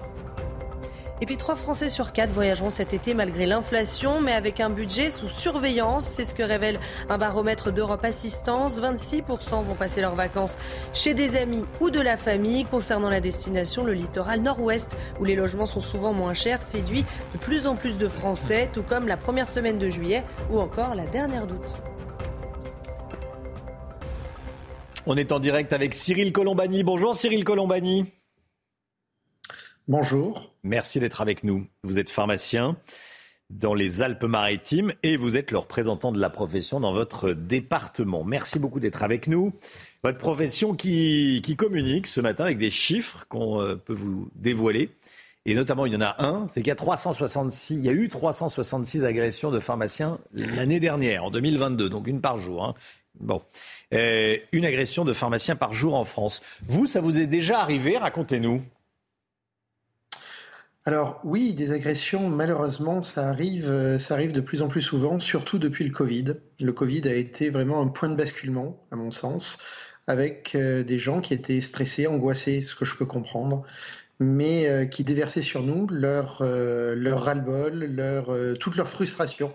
On est en bout de chaîne, on est les derniers à prendre quand un médicament est manquant, quand un médecin n'est pas disponible, quand ils ne peuvent pas avoir leur ordonnance. Des agressions verbales, je pense qu'il y en a largement plus que 366 par an, parce que mes confrères, euh, malheureusement, ne portent pas suffisamment plainte. Euh, des agressions euh, physiques, de plus en plus, des gens qui partent en cassant des choses dans la pharmacie parce qu'ils n'ont pas pu obtenir ce qu'ils avaient. Je pense que malheureusement, ce chiffre est réellement sous-évalué. Et sous-évalué. Alors, on peut imaginer que ce sont les cas les plus graves. Hein. Ce sont les chiffres fournis par votre profession. Mais effectivement, euh, ça doit forcément être sous-estimé puisque comme vous le dites, il y a nombre de vos, euh, vos confrères qui ne portent pas plainte.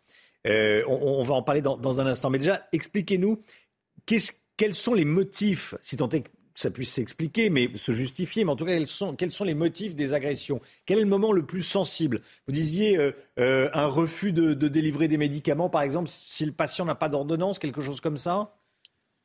C'est ça. En fait, notre métier est un métier réglementé. On ne vend pas de médicaments, on les délivre pour les délivrer, il faut qu'il y ait un certain nombre de choses qui soient faites, une ordonnance, euh, que ce soit le bon médecin qui prescrive. Certains médicaments sont limités à certains prescripteurs, des spécialistes. Et euh, on ajoute à cela un deuxième problème aujourd'hui, ce sont les ruptures de médicaments. Donc, quand vous avez une maman qui arrive à 19h30 le soir, vous êtes la dernière pharmacie ouverte, elle a fait cinq ou six pharmacies avant. Elle a quatre médicaments sur l'ordonnance. Il n'y a aucun des quatre médicaments qui est disponible parce qu'ils sont en rupture de fabrication. Euh, vous pouvez expliquer tout ce que vous voulez. Elle a son gamin qui est malade dans la voiture. Euh, son agressivité va se déverser sur le pharmacien. Là, en général, ce sont des agressions qui restent au niveau verbal. Par contre, quand c'est un patient qui a besoin de son médicament, qui doit voir son médecin, mais qui ne peut pas avoir de rendez-vous chez le spécialiste avant 12, 14 ou 18 mois et qu'on lui explique qu'on ne peut pas euh, lui donner le médicament alors que son généraliste l'a prescrit, là, c'est un autre type d'agression. Ça devient en général, euh, ça risque d'être plus violent à ce moment-là. Est-ce qu'il y a également des patients qui croient que tout leur est dû? Des clients, des patients? Ah, ça, c'est. Oui. oui. Je vous dis très clairement oui.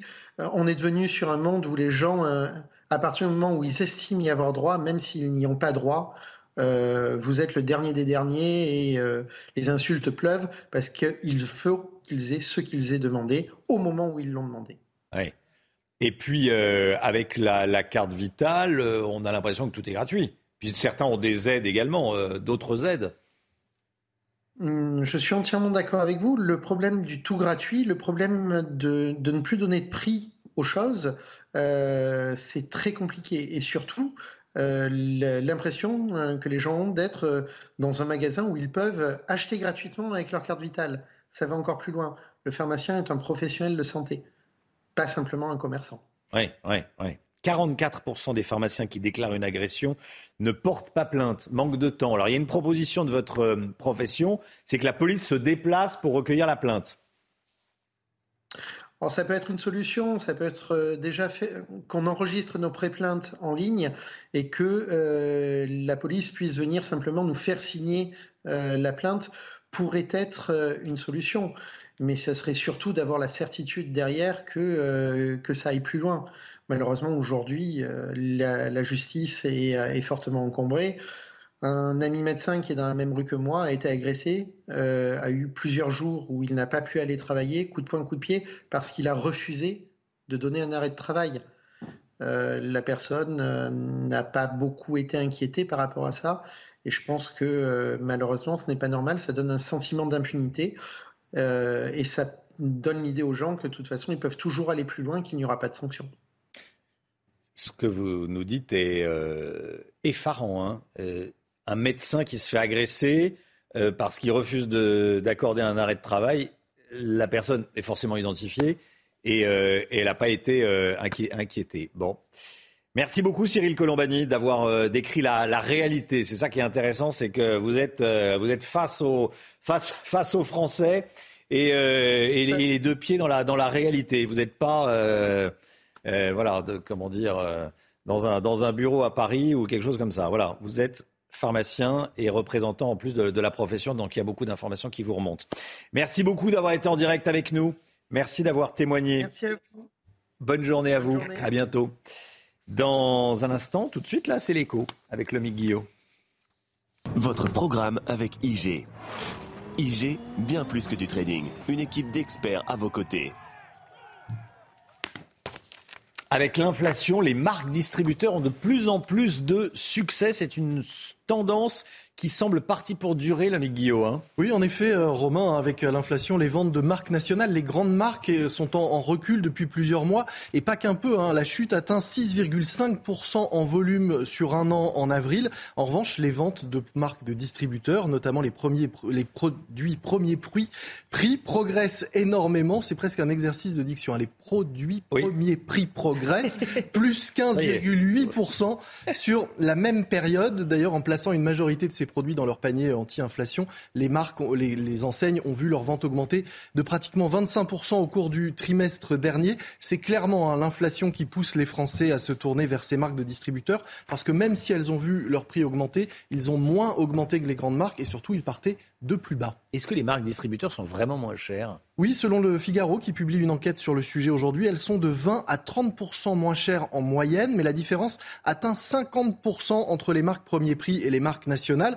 En effet, il y a moins de dépenses marketing pour ces produits, moins d'intermédiaires et surtout les négociations entre les fournisseurs et les distributeurs, qui sont leurs clients directs, sont permanentes pour ces gammes, alors qu'avec les industriels, c'est une à deux fois par an, ce qui fait que les hausses, mais aussi les baisses de matières premières peuvent être répercutées plus rapidement. On le voit d'ailleurs, hein. alors que les enseignes continuent à négocier avec les industriels, eh bien les marques de distributeurs, elles, voient déjà leur prix baisser ces dernières semaines en rayon. Et puis enfin, les enseignes de la grande distribution n'hésitent pas à modifier régulièrement les recettes. Bah oui, on est moins habitué au goût d'une marque distributeur que d'une marque nationale. Ça permet de jouer sur les ingrédients pour modifier la recette en fonction de l'inflation de certaines euh, matières premières. C'est rentable ces marques distributeurs pour les enseignes de la grande distribution, de la grande distribution ou pas? Oui, c'est même tout bénéfice pour elles parce ah qu'en affichant des produits moins chers, elles attirent plus de clients et puis surtout comme il y a moins d'intermédiaires, je le disais, leurs marges sont importantes et surtout à présent, on voyait les consommateurs se tourner vers ces marques pendant des périodes de crise et puis ensuite revenir vers les marques nationales. Là, la part de marché des marques distributeurs semble s'installer réellement de façon durable et les enseignes font le pari que même si les prix baissent, les consommateurs resteront accros à ces marques distributeurs. C'était votre programme avec IG. IG, bien plus que du trading. Une équipe d'experts à vos côtés. On va parler des ZFE dans un instant, les zones à faible émission. On en parle avec Pierre Chasseret. À tout de suite.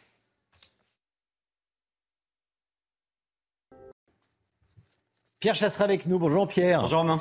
La vignette critère est désormais obligatoire dans la métropole de Toulon en cas de pic de pollution. Oui, c'est un premier pas vers les zones à faible émission. Vous savez, ces restrictions de circulation qui vont toucher tous les véhicules les plus anciens. Si on regarde la carte de toutes les agglomérations qui vont être touchées par les zones à faible émission, vous le voyez très clairement, attention, parce qu'on parle bien d'agglomération, ça veut dire que quoi qu'il arrive sur vos déplacements, vous serez touché. Cette fois-ci à Toulon, désormais, en cas de pic de pollution, la vignette sera obligatoire sur le pare-brise. Alors, quelles sont les agglomérations qui ont déjà mis en place des ZFE, des zones à faible émission? 11 métropoles, parce que la date butoir c'est 2025, mais 11 métropoles les ont déjà mises en place. Vous les voyez apparaître à l'écran. Bien évidemment, à partir du moment où vous comptez partir en vacances, quand il va falloir passer par Montpellier, ça devient tout de suite beaucoup plus complexe.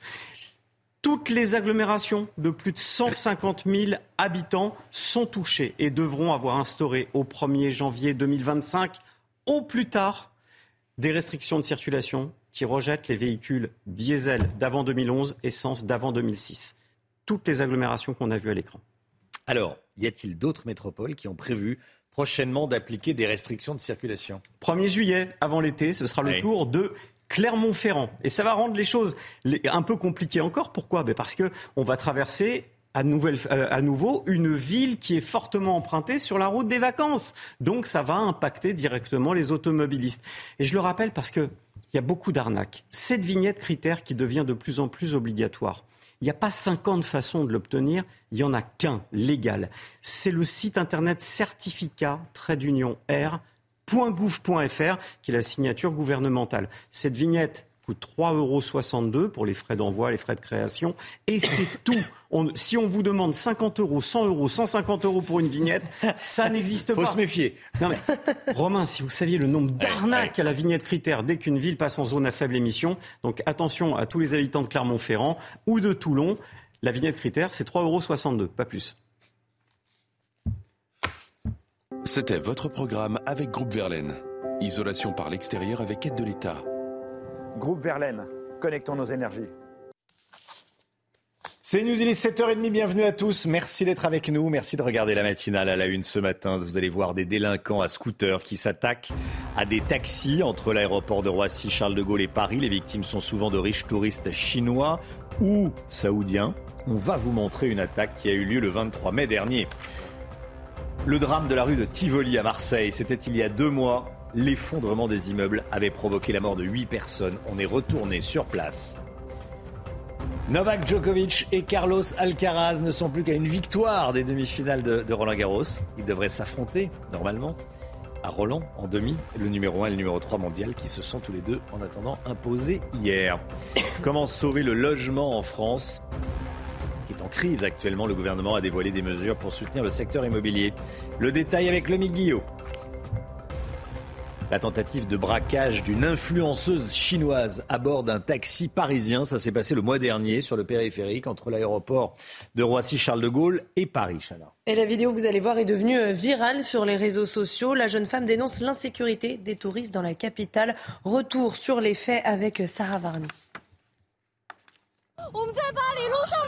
C'est une vidéo devenue virale.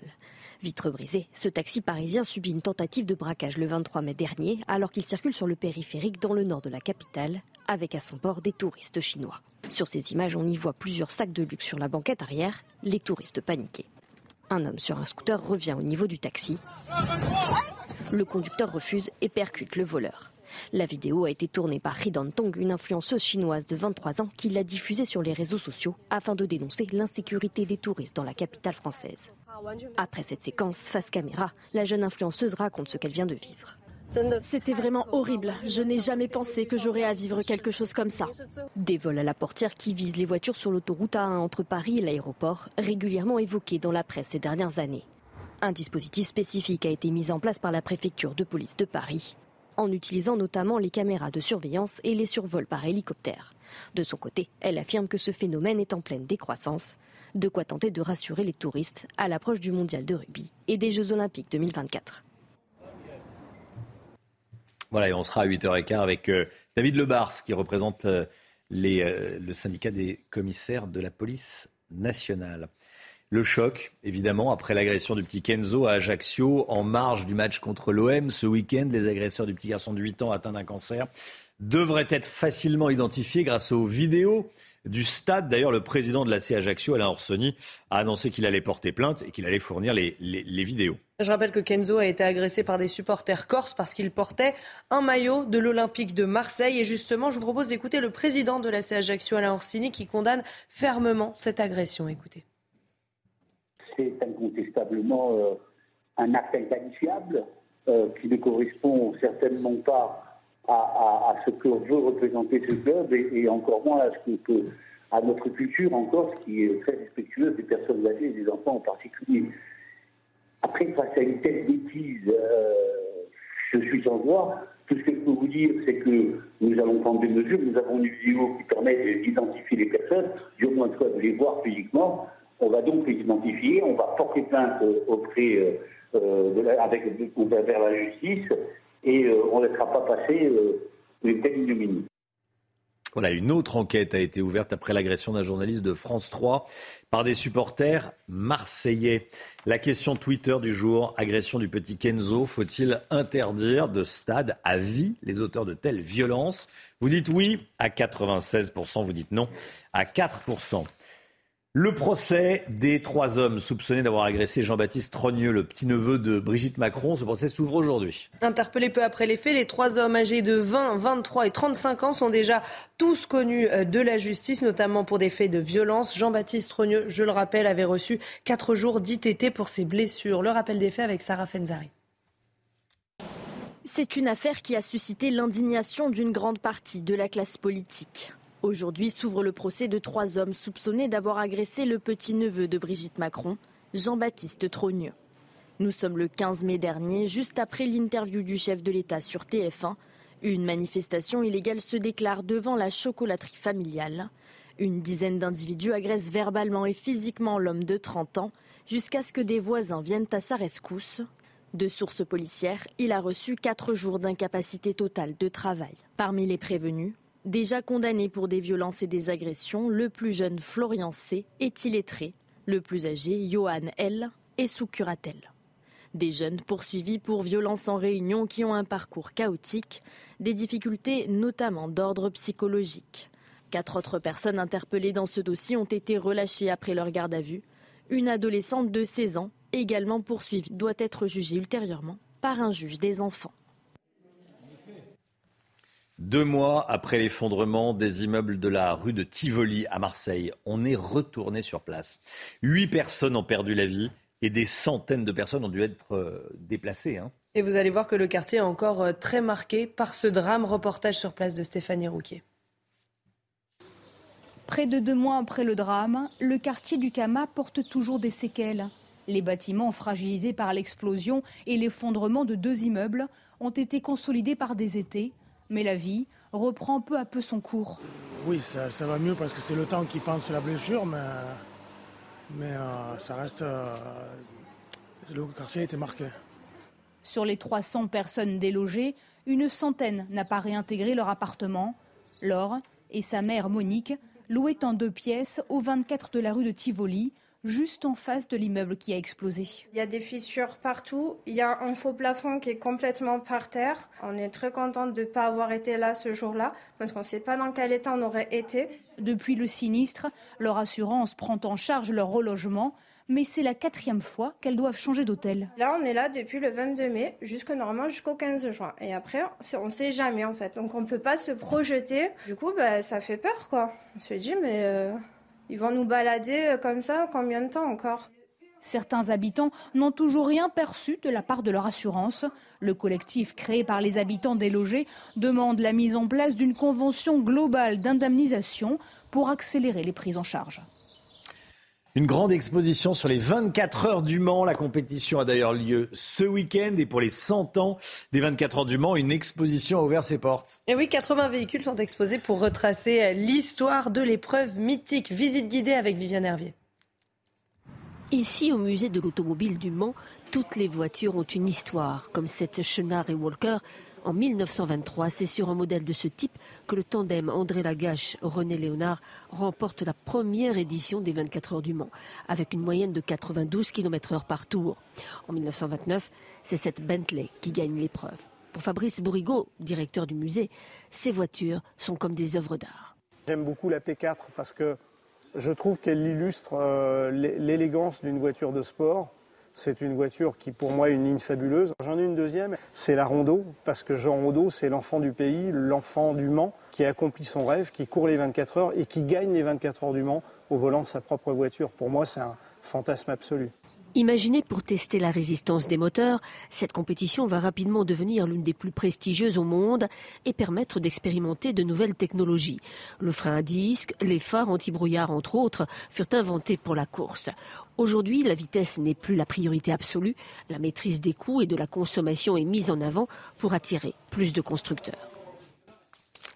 C'est ça qui est intéressant, c'est que ces courses servent à améliorer les, les, voitures, hein, l'ami Guillaume. Sécurité et propreté maintenant. C'est un essai extrême grandeur nature pendant 24 heures, donc c'est très intéressant pour les, constructeurs. Comment faire des voitures encore plus propres Voilà, c'est ça qui est, c'est ça qui est intéressant. Tiens, des images magnifiques, celle d'un immense lâcher de lanterne depuis le plus grand temple bouddhiste du monde. Et la fête de Vesak en l'honneur de Bouddha s'est faite euh, sous la pleine lune et ça s'est passé à Boudur, pardon, en Indonésie.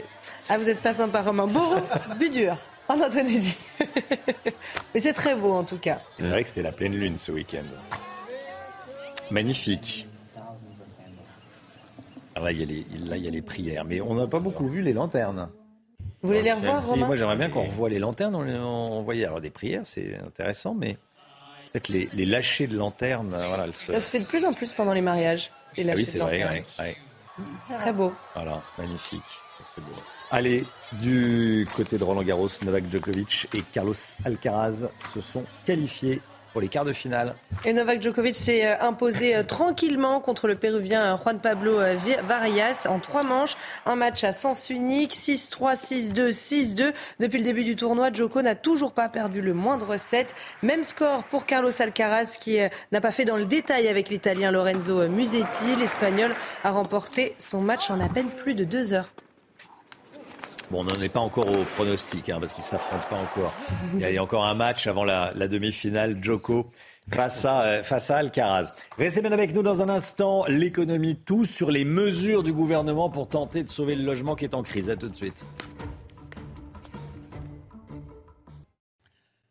Il est 8h moins le quart dans un instant. Comment sauver le logement? On verra que des mesures ont été annoncées, mais tout d'abord le point info, Chanel Housteau.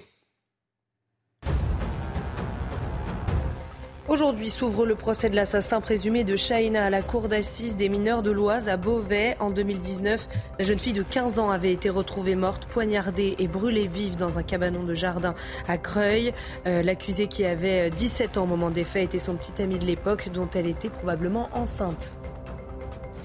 Chaque jour, un pharmacien est agressé en France. C'est le triste constat d'une étude de l'Ordre national des pharmaciens publiée aujourd'hui. L'année dernière, 366 apothicaires ont été euh, la cible de violences, soit plus 17% par rapport à 2019. Dans 70% des cas, ces agressions sont dues à une impossibilité de délivrer des médicaments demandés et seulement 35% des professionnels portent plainte. Et puis Emmanuel Macron sera au Mont Saint-Michel aujourd'hui. Le président de la République est attendu euh, dans l'après-midi pour célébrer le millénaire de l'abbaye. Une visite qui intervient la veille d'une nouvelle journée de manifestation contre la réforme des retraites. D'après une source policière, 400 à 600 000 manifestants sont attendus à travers la France, dont plus de 40 000 à Paris.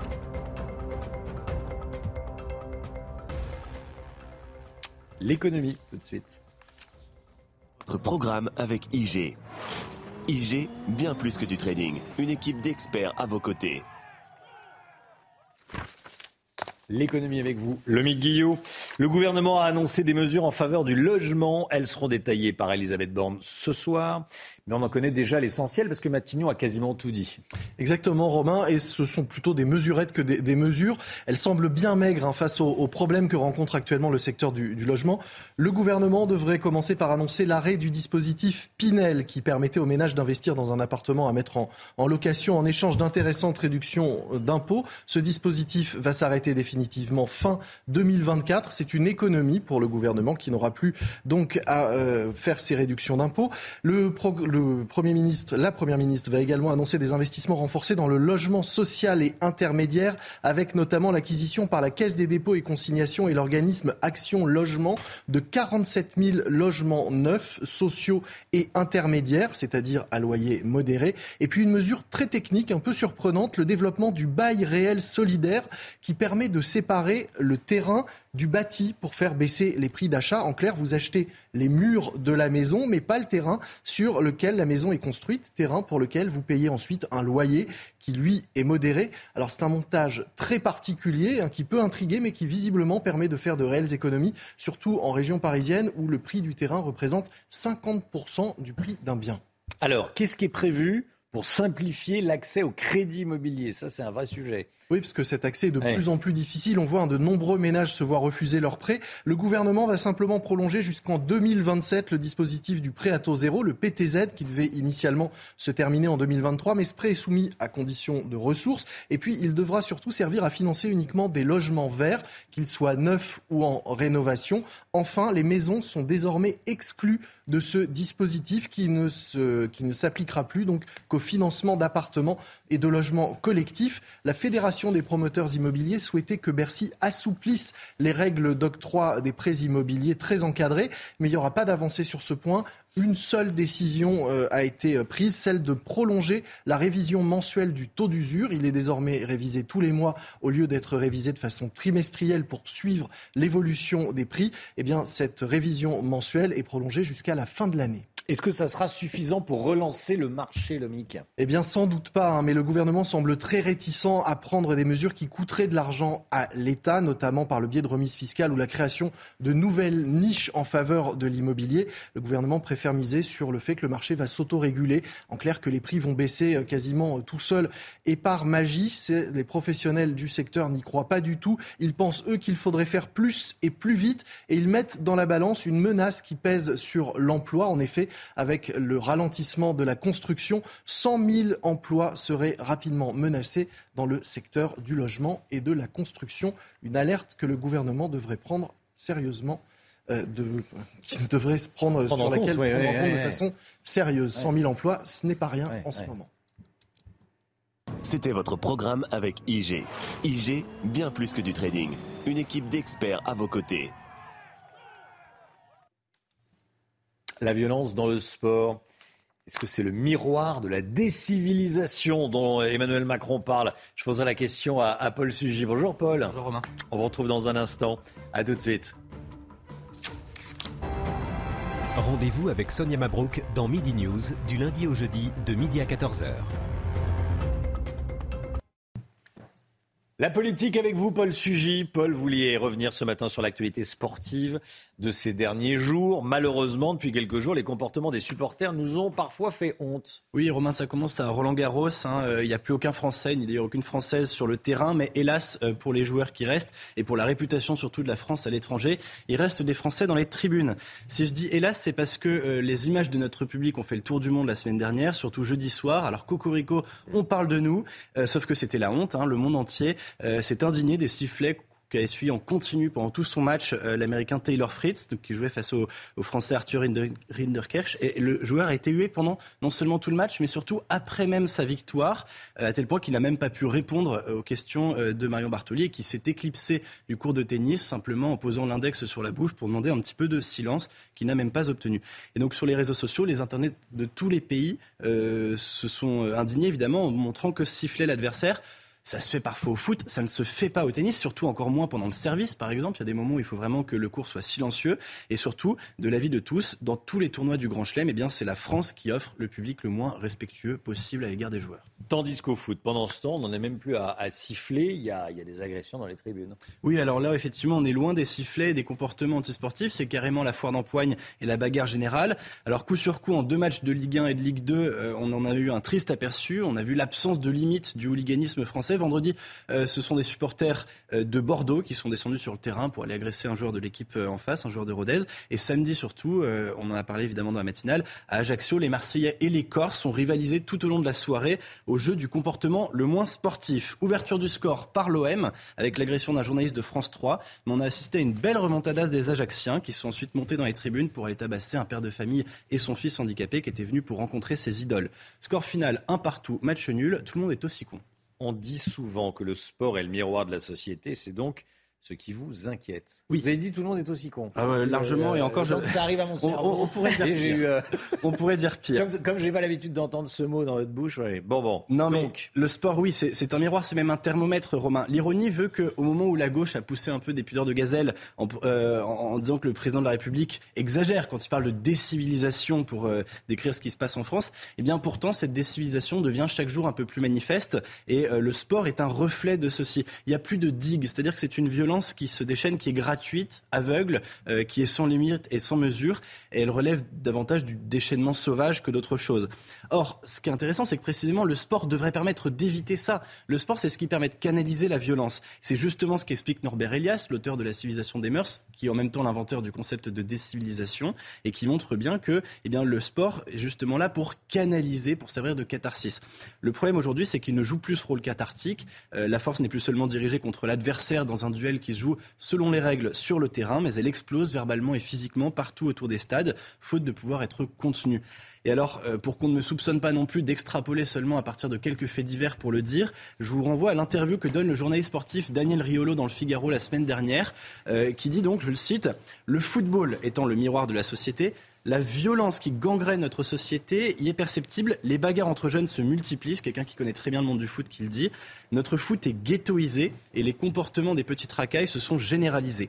En fait, on a pensé à un moment que le sport permettrait de polisser la vie des quartiers, que si on, mettait beaucoup d'équipements sportifs, qu'on encourageait les jeunes des quartiers sensibles à faire du sport, eh bien alors on arriverait à euh, polisser un petit peu les comportements. On pensait que les valeurs sportives allaient imprégner la rue. C'est l'inverse qui s'est produit. Ce sont les valeurs de la rue qui sont en train de se répandre partout dans le sport.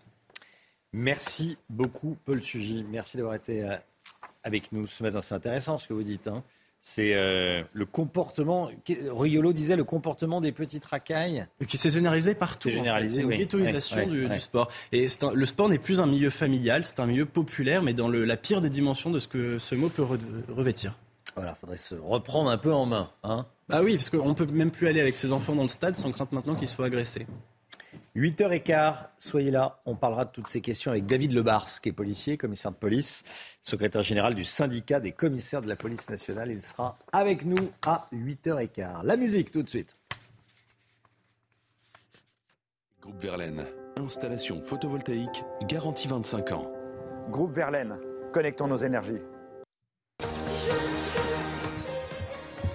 Quelques notes de musique, trois mots, et on sait de qui euh, il s'agit là. hein. C'est sûr, pas de doute. Mylène Farmer qui fait son grand retour sur scène. Elle revient sur scène. Elle a démarré sa tournée ce week-end. Elle était face à 50 000 fans à Lille samedi au stade Pierre-Mauroy. Regardez.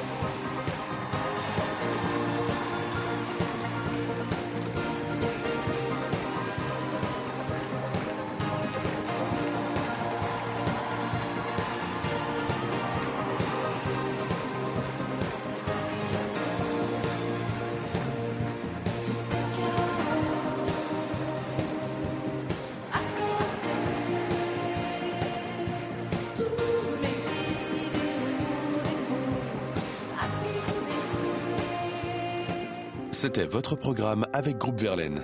Isolation par l'extérieur avec aide de l'État. Groupe Verlaine, connectons nos énergies. Le temps, le temps avec Alexandra Blanc. Regardez votre météo avec Samsonite Proxys. Légère, résistante, durable. Une nouvelle génération de bagages. C'est une nouvelle semaine estivale sur les régions du Nord qui vous attend avec au programme un temps sec et ensoleillé. On retrouvera également un petit peu de vent euh, près des côtes de la Manche. Finalement, on retrouve à peu près les mêmes conditions météo que la semaine dernière. Et puis dans le sud, toujours de l'instabilité avec localement des orages. Orages principalement entre le Pays Basque, les Pyrénées, le Massif central ou encore en allant vers les Alpes et la montagne corse avec des orages peut-être un petit peu moins forts que ce week-end, mais on aura toujours de l'instabilité donc dans le sud. Côté température, ça va rester estival. Température qui reste toujours au-dessus des normales de saison. Ce sont clairement des températures dignes d'un mois de juillet avec 29 degrés entre Bordeaux et Toulouse cet après-midi. Vous aurez en moyenne 28 degrés à Perpignan, 28 degrés également du côté de Dijon ou encore de Besançon, 27 à Paris et localement 28 degrés entre Lyon et Grenoble. Ce sont donc des températures vraiment estivales. Il va faire chaud et il va faire beau sur les régions du Nord. La suite du programme, même type de configuration avec au programme du grand beau temps sur le Nord. Toujours quelques orages dans le Sud, un petit peu moins d'orages quand même hein, que je vous le disais que ce week-end, même s'il pourrait être localement assez violent euh, sur le sud-est ou encore du côté de la Corse demain après-midi. Côté température, ça restera très doux et toujours estival au nord comme au sud avec une moyenne de 27 degrés. C'était votre météo avec Samsonite Proxys. Légère, résistante, durable. Une nouvelle génération de bagages. Vous êtes avec nous sur CNews, vous regardez la matinale. Merci d'être avec nous. À la une ce matin, le procès de l'assassin présumé de la petite Shaina. La jeune fille de 15 ans avait été retrouvée morte, poignardée et brûlée vive en 2019. Dans un instant, on sera en direct avec le frère de Shaina, en direct euh, devant la cour d'assises des mineurs de l'Oise à Beauvais. A tout de suite, monsieur. L'enquête devrait être rapide pour retrouver les agresseurs du petit Kenzo. L'enfant de 8 ans a été agressé ainsi que son père par des supporters corses lors d'un match de foot samedi contre l'OM. Les parents de l'enfant témoignent ce matin. Un pharmacien se fait agresser chaque jour en France, un par jour, une agression par jour. C'est plus qu'en 2019 avant le Covid. Le Conseil de l'ordre des, des pharmaciens demande au gouvernement de prendre des mesures. Clap de fin pour Karim Benzema au Real Madrid. Le capitaine français du Real a tiré sa révérence hier soir lors de son dernier match sous le maillot blanc. Après 14 saisons, le numéro 9 a décidé de ne pas renouveler son contrat avec le Real. C'est ce matin que s'ouvre le procès de l'assassin présumé de Shaina à devant la cour d'assises des mineurs de l'Oise à Beauvais. En 2019, la jeune fille de 15 ans avait été retrouvée morte, poignardée, brûlée vive dans un cabanon de jardin, dans un jardin euh, potager à Creil. L'accusé, qui avait 17 ans au moment des faits. C'était son petit ami de l'époque, dont elle était probablement enceinte. Trois ans plus tard, la famille de Shaina espère avoir des réponses sur les circonstances de sa mort. Nous sommes avec Yacine Ansier. Bonjour, vous êtes le frère de Shaina. Merci beaucoup d'être en direct avec nous euh, à quelques minutes du début du, procès. Merci beaucoup. Déjà, comment est-ce que vous vous sentez euh, alors que le procès va, débuter dans quelques instants euh, alors c'est un procès que, j'attends, que ma famille et moi on attend depuis 2019. Ça fait trois ans qu'on patiente pour, pour enfin arriver aujourd'hui, jour J. euh, on n'appréhende pas le moment en fait. On est, on est venu avec colère et pour faire en sorte que la vérité se manifeste et que ma soeur obtienne une bonne fois justice pour qu'on puisse tourner la page et pour qu'il puisse avoir une, cette fois-ci de la part de, de la justice d'une peine exemplaire. Que dire de l'agresseur? Il avait 17 ans à, à l'époque des, des faits. Vous allez chercher à, à rentrer en contact avec lui, à, vous adresser. Est-ce que vous allez vous adresser à lui? Est-ce que vous avez déjà prévu, pensé, j'imagine que oui, à ce que à la manière avec laquelle vous allez vous comporter pendant le procès? Non, pas du tout. Enfin, je vais même pas m'adresser à lui. Euh, je vais pas. Pour moi, c'est. J'ai l'ultime conviction que c'est bien lui qui a assassiné ma sœur. Euh, pour moi, je vais faire confiance à la justice. Il y a assez de, de, comment dire, de preuves euh, concordantes, des indices graves contre lui. Ça, ça va parler. Et moi, je m'adresserai au président parce que je vais rendre un, une belle hommage à ma, à ma petite sœur. Mais à aucun moment, je vais m'adresser à lui, enfin l'insulter ou quoi que ce soit. De toute façon, on est prêt à tout avec lui. Lui qui, qui nie les faits depuis le début, il pourra. Je pense qu'il il va rester dans cette optique-là. Il va nous, traiter de menteurs, etc., etc. Mais on est préparé à tout et franchement, ça nous impressionne pas du tout. Au contraire, euh, un tueur de, jeunes filles, euh, franchement, c'est les plus pires lâches qui existent. On n'appréhende pas du tout ce moment des experts qui ont examiné euh, l'accusé disent qu'il a, je cite, une passion pour sa propre image, qu'il a un certain détachement au sujet des faits qu'on lui reproche.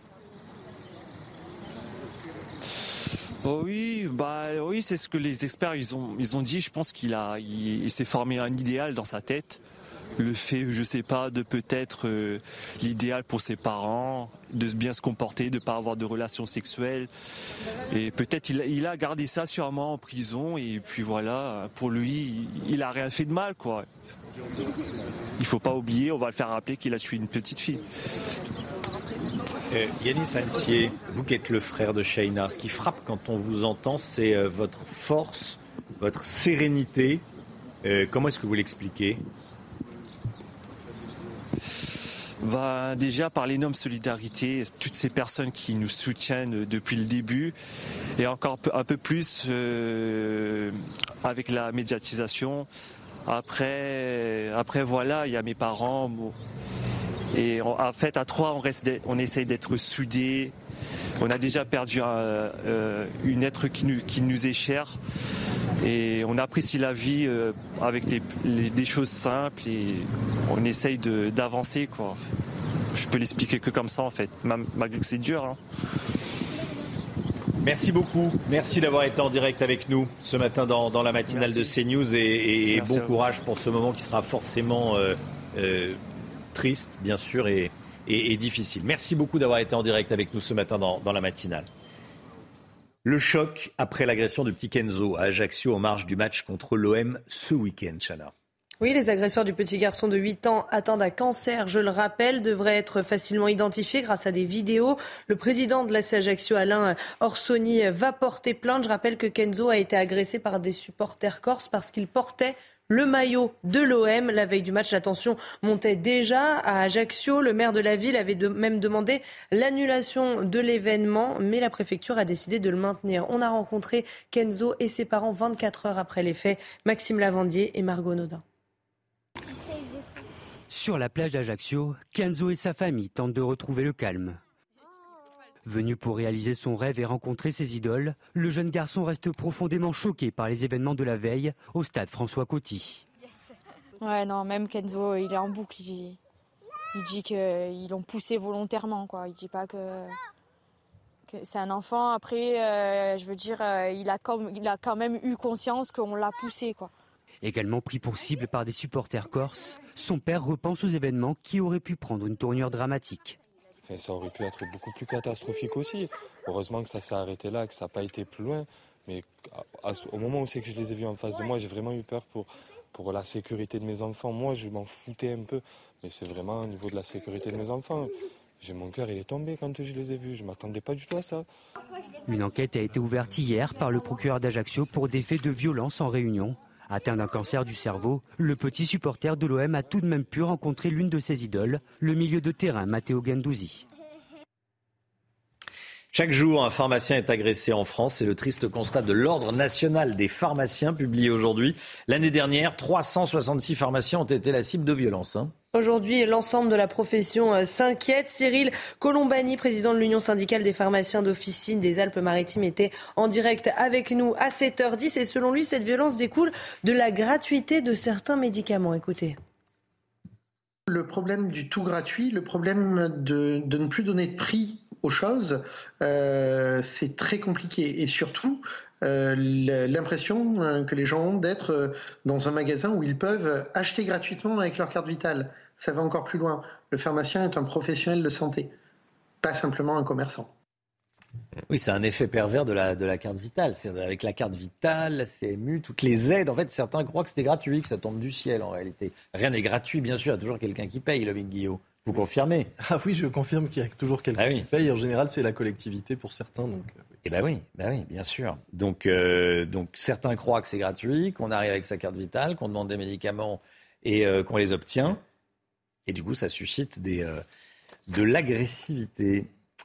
Le, le sport et Karim Benzema qui a inscrit son dernier but au Real Madrid. Oui, El Nouébé a joué son ultime match hier soir sous le maillot madrilène. À 35 ans, Karim Benzema n'a pas renouvelé son contrat avec le club dans lequel il a évolué pendant 14 ans. Il disputait donc la dernière rencontre de la saison contre l'Athletic Bilbao hier. Karim Benzema a permis, a permis à Madrid d'égaliser sur un penalty. Il a quitté le terrain sous les ovations du stade et salué par tous ses coéquipiers. David Lebars, commissaire de police, secrétaire général du syndicat des commissaires de la police nationale, sera en direct avec nous dans un instant. À tout de suite. Rendez-vous avec Pascal Pro dans l'heure des pros, du lundi au vendredi de 9h à 10h30. C'est News, il est 8h15. Bienvenue à tous. Merci d'être avec nous. Tout d'abord, le point info et ensuite, on sera avec David Lebars, qui est commissaire de police, secrétaire général du syndicat des commissaires de la police nationale. Mais tout d'abord, le point info avec Chanel Housteau. Chaque jour, un pharmacien est agressé en France. C'est le triste constat d'une étude de l'Ordre national des pharmaciens publiée aujourd'hui. L'année dernière, 366 apothicaires ont été la cible de violences, soit plus 17% par rapport à 2019. Dans 70% des cas, ces agressions sont dues à une impossibilité de délivrer les médicaments demandés et seulement 35% des professionnels portent plainte. Plus de 500 000 personnes ont reçu une réponse positive à leurs vœux sur Parcoursup. Il s'agit de lycéens de terminale, mais aussi d'étudiants en réorientation. Alors pour les déçus, pas d'inquiétude. Tout au long du processus, de nouveaux candidats obtiendront des réponses positives puisque des options seront libérées au fur et à mesure par ceux ayant fait leur choix. Et puis trois Français sur quatre voyageront cet été malgré l'inflation, mais avec un budget sous surveillance. C'est ce que révèle un baromètre d'Europe Assistance. 26% vont passer leurs vacances chez des amis ou de la famille. Concernant la destination, le littoral nord-ouest où les logements sont souvent moins chers séduit de plus en plus de Français, tout comme la première semaine de juillet et la dernière semaine d'août. Le commissaire de police David Lebars, secrétaire général du syndicat SCPN des commissaires de police, est avec nous. Bonjour. Bonjour. David Lebars. La France choquée par l'agression du petit Kenzo, 8 ans, ce week-end à Ajaccio. Des supporters corses ont frappé un enfant, a fortiori malade d'un cancer du cerveau. Pourquoi? Parce qu'il portait un maillot de l'OM. C'est un acte isolé ou c'est le symbole de la période que l'on vit où une digue a cédé Alors d'abord, euh, moi je voudrais vous dire, parce que j'ai regardé les informations ce week-end, c'est vraiment le genre d'histoire euh, marqué par le saut de la honte. Voilà, premier point, ça c'est l'avis du citoyen. En tant que policier, je vous dirais que c'est une émanation d'une forme de hooliganisme hein, qu'on peut voir parfois ressurgir, c'est-à-dire des, des, conflits de supporters qui sont complètement affligeants. D'autant plus que j'ai écouté ce petit garçon avec son père. Ils ont pris soin de ne pas provoquer. Vous vous rendez compte Ils viennent à un match de foot, ils font attention et ils disent qu'ils ont mis leur maillot au moment où ils étaient dans la tribune, qui est censé être sécurisé, et des voyous, parce que ça n'a pas d'autre mot, hein, c'est pas tous les supporters de foot, ont escaladé et sont allés les agresser. Donc cette histoire est lamentable. Elle met la honte à l'ensemble euh, des supporters qui se comportent comme ça. Et j'espère que les services de police, et j'en doute pas, vont les identifier rapidement. Parce que franchement, euh, on peut plus euh, imaginer venir au foot et avoir peur pour sa sécurité. C'est juste affligeant. Après, oui, ça en dit long aussi sur une forme de violence qui se répand et le foot n'est pas épargné. C'est une logique malheureuse de cette violence un petit peu décomplexée dans la société française. Il faut être totalement abruti pour faire ça, doublé d'un salopard. Euh, pas d'arrestation pour le moment. Ils ont été filmés. Le président du club, Alain Orsoni, dit qu'ils vont être identifiés. A priori, on devrait les retrouver facilement. Moi, j'ai pas trop de doutes. Il y a des caméras, il y aura des témoignages, il y a des gens qui vont eux aussi ressentir de la honte et qui vont se désolidariser. Puis je pense que le fait que ce soit médiatisé, j'espère que des gens vont se manifester auprès des autorités parce que cette famille doit avoir une réponse à, le, à cette agression qui leur est arrivée et qui est juste inacceptable. David Lebars, on parle beaucoup en ce moment des, agressions de, de maires, d'élus. Et on était à 7h moins le quart en direct avec le maire de Manières, en Meurthe-et-Moselle, qui a été frappé par 7 ou 8 personnes. Deux individus de 17 et 18 ans ont été arrêtés. Tout est parti euh, d'une salle des fêtes où il y avait un tapage nocturne. Il allait le revoir, dire bonjour, je suis le maire, est-ce que vous pourriez baisser un peu le niveau? Et il a été très violemment agressé. Il était encore choqué ce matin. Il est agriculteur, euh, il est maire. Il dit, il, s'est vu mourir. Il s'est vu mourir. On ne mérite pas de se voir mourir euh, pour, pour, si peu, franchement. Les maires sont même plus protégés par leurs fonctions désormais. C'est ce qui est inquiétant. Alors ça, c'est la violence décomplexée, c'est-à-dire qu'il n'y a pas de limite. Vous avez en face de vous un policier, un maire, un soignant. Vous avez des gens qui considèrent qu'ils peuvent faire ce qu'ils veulent dans la société française, et même si c'est l'autorité, celui qui incarne l'autorité, eh bien, après tout, on se retourne contre lui. Tout ça pour un simple tapage nocturne. Alors ça, ça s'appelle une infraction grave, mais c'est les infractions commises sur les personnes dépositaires de l'autorité publique ou chargées d'une mission de service public. Sur ces deux catégories de personnes, moi je donne toujours le même message. La justice doit être ferme et doit être intraitable. Mmh. Sinon, c'est la déliquescence complète du mode de vie collectif qui fait que les uns et les autres, on ne peut plus vivre ensemble si on ne laisse pas, euh, si on ne met pas, pardon, des, des garde-fous pour protéger ceux qui sont chargés de faire appliquer les règles. C'est ce que demandent en plus tous les Français. Là, ils ont 17 et 18 ans. 17 euh, et 18 ans, les parents peuvent peut-être encore faire quelque chose. Mais c'est trop tard? Mais non, c'est tout sauf trop tard, parce que souvent, effectivement, les questions de sécurité, on en débat souvent sur votre antenne, on se retourne vers la police. Bien entendu que les, les, sujets liés à la violence, à la délinquance, et notamment celle des mineurs, si on ne regarde pas du côté de l'autorité parentale, de la responsabilité des familles, on n'avancera pas. Ce sont des sujets collectifs, et la violence des mineurs, ça commence aussi dans la cellule familiale. Je voulais vous montrer également ce qui se passe euh, entre Paris et l'aéroport Roissy-Charles de Gaulle. On est à quelques mois de la Coupe du Monde de rugby, quelques, euh, environ un an des, JO. Ça s'est euh, passé donc sur le périphérique parisien entre la capitale et l'aéroport. On regarde et je vous interroge dessus.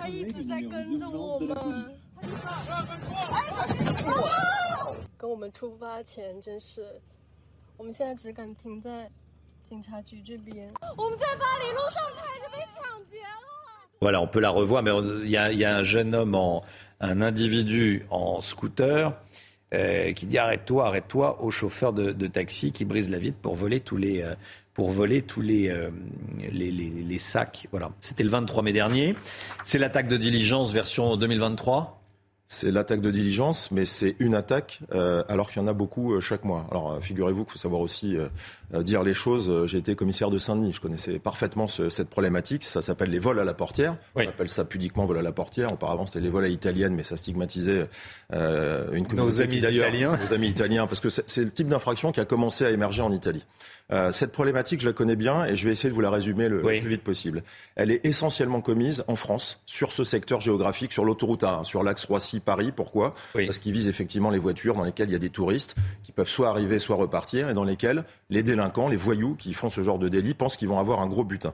Euh, c'est une infraction où on se dit c'est pas grand-chose. Euh, on vient, on ouvre une portière ou on casse un carreau, on prend un sac. C'est beaucoup plus grave que ça, parce qu'en fait, le mode euh, de délinquance, c'est un mode violent, c'est-à-dire qu'ils sont déjà à contresens sur l'autoroute ou avec des scooters euh, avec lesquels ils sont capables de remonter les fils à l'envers.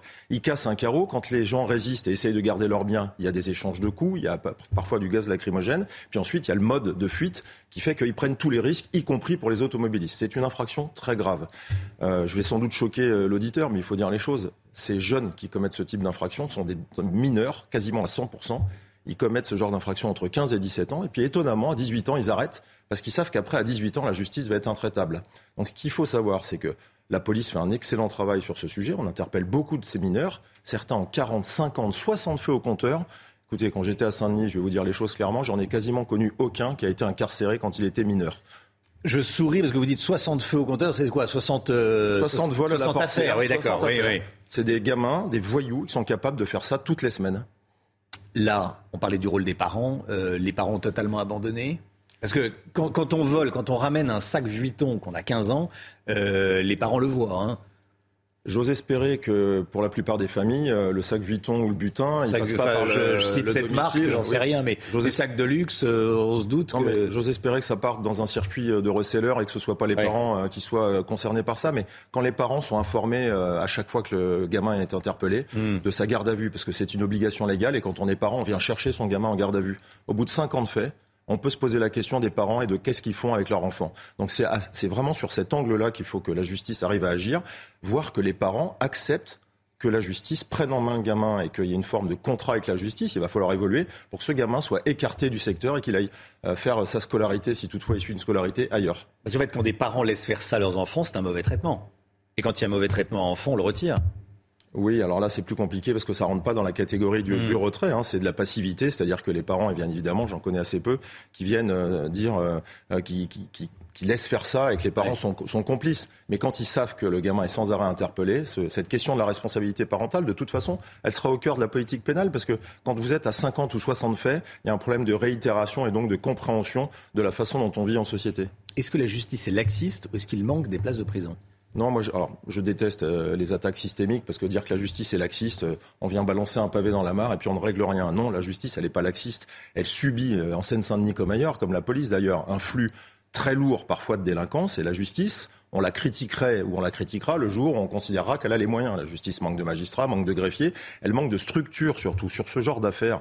Euh, s'ils sont mineurs et qu'on veut leur donner une chance, ben, il y a euh, ce qu'on appelle les centres éducatifs fermés, même si on sait que ça manque sans doute de coercition d'éducateurs. Ils n'ont de fermer que le nom souvent. Ils parfois de fermer que le nom quand ceux qui sont euh, vraiment récidivistes décident de ne pas y rester. Mais quand il y aura les structures pour contraindre, pour écarter, pour punir, et puis pour se rendre compte s'il y a une possibilité de réinsertion, on pourra déjà après mieux regarder comment fonctionne la justice. Chiffre publié il y a cinq jours par le ministère de la Justice, 73 000 détenus en France. C'est un record avec 60 000 places disponibles dans les prisons françaises sur population carcérale euh, à 120 oui, mais ça, vous savez, ça fait 30 ans que je l'entends euh, mmh. depuis que je suis rentré dans la police. Ça veut dire que toutes les classes politiques successives, euh, finalement, ont échoué sur le, nombre de places de prison qu'il faut faire sortir de terre. Et puis après, on nous dit, ah oui, mais si on, on met en prison, euh, c'est un incubateur à délinquance. Ces jeunes, finalement, vont rencontrer des, gros voyous. C'est pas satisfaisant. Je veux dire, s'il y a un manque de places de prison et que la classe politique le reconnaît, eh ben, il faut faire émerger des centres pénitentiaires ou aller vers des euh, systèmes qu'il y a chez certains de nos voisins européens, c'est-à-dire du pénitentiaire privé, quelque chose qui soit accessible à des gens qui ne sont pas des multiréitérants, à des infractions les moins graves, et qu'on ouvre la capacité à enfermer ou à punir ceux qui le méritent. Des prisons privées. Mais ça existe dans certains Pour les petites peines ou les, les, détenus peu dangereux Détenus peu dangereux, des détenus qui font un contrat et qui acceptent l'idée qu'ils sont incarcérés, mais il y a une forme d'autosurveillance. On rentre dans sa, dans sa prison, on sait qu'on doit y dormir 30 jours, 60 jours, 90 jours. Et ce type de détenu qui serait éligible à ce genre de peine, ça libérerait autant de places dans les vrais centres pénitentiaires pour les plus gros délinquants. Est-ce qu'il faut instaurer des petites peines de prison? 15 jours de, 15 jours de prison, une semaine de prison? Alors, euh, elles existent. Pour les petits délits. Elles existent. Et on monte en puissance euh, pour les, pour les récidivistes. Mais non seulement il faut le faire, mais elles existent et il faut juste les appliquer. Encore une fois, je reprends l'exemple d'un voleur à la portière. Une fois qu'il est à 10 ou 15 faits, on ne peut pas considérer qu'un mois de prison, ça lui ferait du bien. Et puis s'il n'a pas compris, au suivant, il va faire deux mois. Il faut les mettre en place. Pourquoi? Parce que ça s'appelle l'impunité. Quand vous êtes un délinquant réitérant, pas récidiviste, parce que la récidive, c'est quand la justice vous a condamné, mais quand vous êtes dans un mmh. système de réitération et qu'il y a la première peine qui tombe, si la première peine qui tombe, alors qu'il y a déjà plusieurs faits au compteur, et que c'est une peine qui vous donne le sentiment que vous êtes en liberté, vous avez un sentiment d'impunité qui s'installe s'installe chez des gamins qui peuvent être jeunes et qui peuvent ne pas comprendre que la justice, ça doit aussi exister pour eux. Je voulais parler euh, de harcèlement scolaire également avec vous. Euh, Papendia, reçoit ce lundi la famille de l'INSEE, la, collégienne qui s'est donnée la mort, à 13 ans, victime de, harcèlement. Papendia lui-même parle d'un échec collectif. Quel rôle peut jouer la, police dans, ces affaires de harcèlement qui peuvent terminer en drame, se finir en drame? Un rôle essentiel à partir du moment où elle est informée et avisée des faits. Et je crois que c'est le cas, et je vais être très prudent parce que j'ai entendu qu'il y avait des plaintes, y compris euh, sur les services de police par l'avocat de, la famille. Euh, moi, je compatis beaucoup sur ce genre d'affaires. Je suis comme tout le monde, je suis père de famille. Mais je crois qu'en amont, euh, en amont de ce qui doit arriver ou pas dans les services de police et de justice, c'est qu'au sein de l'éducation nationale, au sein de l'établissement, le proviseur, l'éducateur, le professeur, à partir du moment où il y a des signaux, même si ce sont des signaux faibles, ça doit remonter. Ça s'appelle l'article 40 du Code de procédure pénale. Je n'accuse personne, mais cette famille, je l'entends, elle dit qu'elle n'a été entendue par personne. C'est très inquiétant. Et si c'est vrai, c'est extrêmement grave parce que la loi prévoit de faire remonter, même si on se dit que c'est au détriment de la victime, euh, la société doit être protégée. Il n'y a pas que la victime à laquelle il faut penser. Et il faut signaler ce genre de fait parce que quand ça arrive à un drame, ensuite, on se retourne et on se dit qu'on n'a pas fait les choses correctement. Demain, nouvelle manifestation contre la réforme des retraites. Plusieurs centaines d'individus dangereux et, violents attendus dans le, cortège parisien. Est-ce que vous craignez que ça dégénère à nouveau? Oui, je le crains, puisqu'on est dans un système de réitération de la violence, avec à chaque fois les services de renseignement qui nous font état de l'arrivée d'extrémistes, euh, d'anarchistes entre 500 et 1000. Donc ça veut dire que quand vous avez une, une nébuleuse comme celle-là qui vient s'installer dans une manifestation, vous avez déjà l'assurance d'un désordre, de violence et de casse. Alors on sait faire, on a des services de police qui sont maintenant très professionnalisés, mais ensuite on a toujours les éternelles polémiques qui sont mais comment se fait-il que la police a agi de façon aussi répressive? Comment se fait-il que Moi je rappelle toujours une chose essentielle, c'est qu'une manif qui se passe bien, tout le monde rentre chez soi ravis, mais une manif qui se passe mal, 100% des cas, ce sont ceux qui viennent casser ou agresser les policiers qui font qu'elle dégénère. Donc je suis inquiet, mais je ne doute pas du professionnalisme de nos collègues qui vont encore une fois euh, faire le nécessaire pour que ça se passe le mieux possible d'ailleurs pour les manifestants, les vrais, qui ont des revendications. 11 000, oui, parce que vous êtes syndicaliste, donc vous, euh, certains, certains de vos euh, certains collègues, de mes collègues défilent. Défilent, voilà. Euh, 11 000 policiers et gendarmes seront déployés, donc 4 000 à, à, à Paris. Est-ce qu'il y aura des, des, interpellations préventives? On ouvre les sacs et on regarde ce qu'il y a dedans. Si on va défiler contre la réforme des retraites avec une machette et, et des, euh, et, et, des armes, ça peut donner une indication sur, le, sur, euh, sur, sur ce que ça prête à faire l'individu. Alors il y aura tout ça, mais je me permets de vous corriger, ça s'appelle pas une interpellation interpellation préventive, parce que dans l'esprit de certains qui contestent l'action de la police, ça sous-entendrait qu'on enferme les gens avant oui. qu'ils aient commis quoi que ce soit. Mmh. Quand vous arrivez dans, avec un sac, avec une machette, je prends votre exemple, c'est une infraction. C'est un port d'armes prohibé, et ce genre d'individu part directement en garde à vue pour s'expliquer sur le fait qu'il vient en manifestation avec une hache.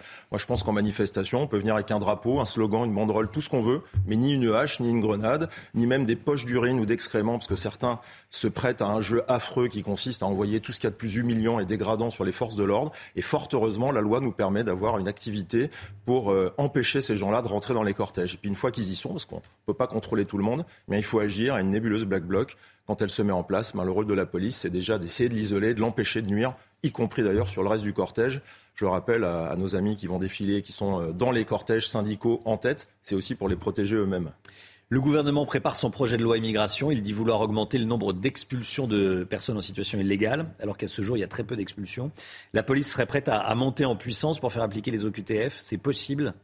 C'est possible, mais là on est typiquement dans un sujet juridique où ce sont les outils juridiques qui nous font défaut, euh, des décisions politiques sans doute aussi, hein, tout, tout, ce qui est euh, partenariat avec les pays qui doivent donner des visas euh, consulaires pour le retour, mais le travail de police ne pourra être efficace que si les outils juridiques nous permettent de faire des procédures plus simple ou plus rapide pour procéder à ces expulsions. Ça, c'est vraiment la balle dans le camp du politique. Dans Paris, il y a, et on est en direct ce matin euh, de la rue Erlanger, c'est dans le 16e arrondissement de la capitale, il y a une école désaffectée qui est occupée par 500 personnes en situation illégale, situation irrégulière, qui arrivent de pays d'Afrique qui ne sont pas en guerre, essentiellement de pays d'Afrique qui ne sont pas en guerre. Il faut assumer des images qui pourraient être dures d'expulsion de personnes en situation irrégulière en France?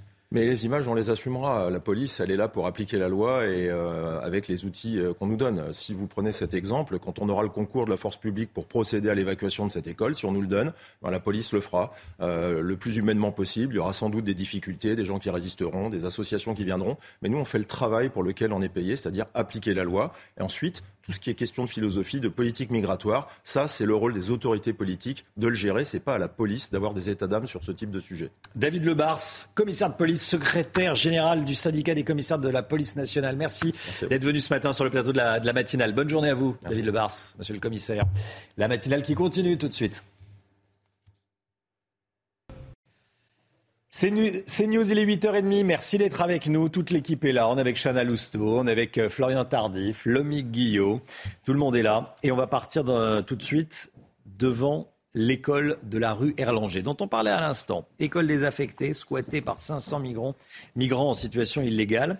Ça se passe donc rue Erlanger dans le 16e arrondissement de Paris. La situation dure depuis des mois, Chana. hein. Et ces individus vivent dans des conditions d'hygiène déplorables. Ils se présentent comme des mineurs, mais n'ont pas été reconnus comme tels par les autorités. Alors on rejoint tout de suite Mathieu Devez sur place. Mathieu, les riverains que vous avez rencontrés sont pour la plupart excédés par la situation.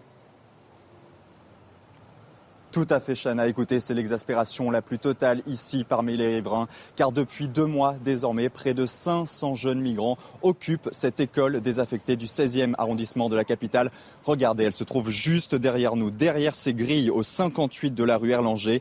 Les migrants sont majoritairement originaires d'Afrique de l'Ouest, de Côte d'Ivoire, du Sénégal, de Guinée, du Mali ou encore du Soudan. Ils se sont installés ici de manière illégale grâce notamment à l'aide de plusieurs associations et selon l'une d'entre elles, il y a une dizaine d'arrivées supplémentaires chaque semaine. Davantage de monde et donc, vous l'aurez compris, davantage de nuisances, notamment la nuit. C'est ce que dénoncent certains riverains. Je vous propose d'écouter l'un d'entre eux. Ils cherchent à gêner les voisins. Ne serait-ce que les, jeux de ballon toute la nuit, toute la nuit. Euh, Avec ma femme, on est, on est revenu de banlieue dans le, dans le 95, où ça devenait in- intolérable. On est revenu sur Paris pour être un peu tranquille, avec des moyens qui sont, euh, euh, tout à fait ordinaires, en fait. hein. Des moyens tout à fait ordinaires. Euh, on est venu là, on, s'est saigné pour, acheter un appartement petit dans, dans Paris pour être tranquille. Et puis on s'aperçoit que bah, c'est pareil. C'est pareil. Et il faut également savoir qu'un juge a été saisi par la ville de Paris pour mettre à l'abri ces jeunes migrants et la décision est désormais attendue dans les prochains jours. Merci beaucoup Mathieu Devez. C'est euh, très intéressant ce que vient de dire ce, monsieur interrogé par, Mathieu Devez.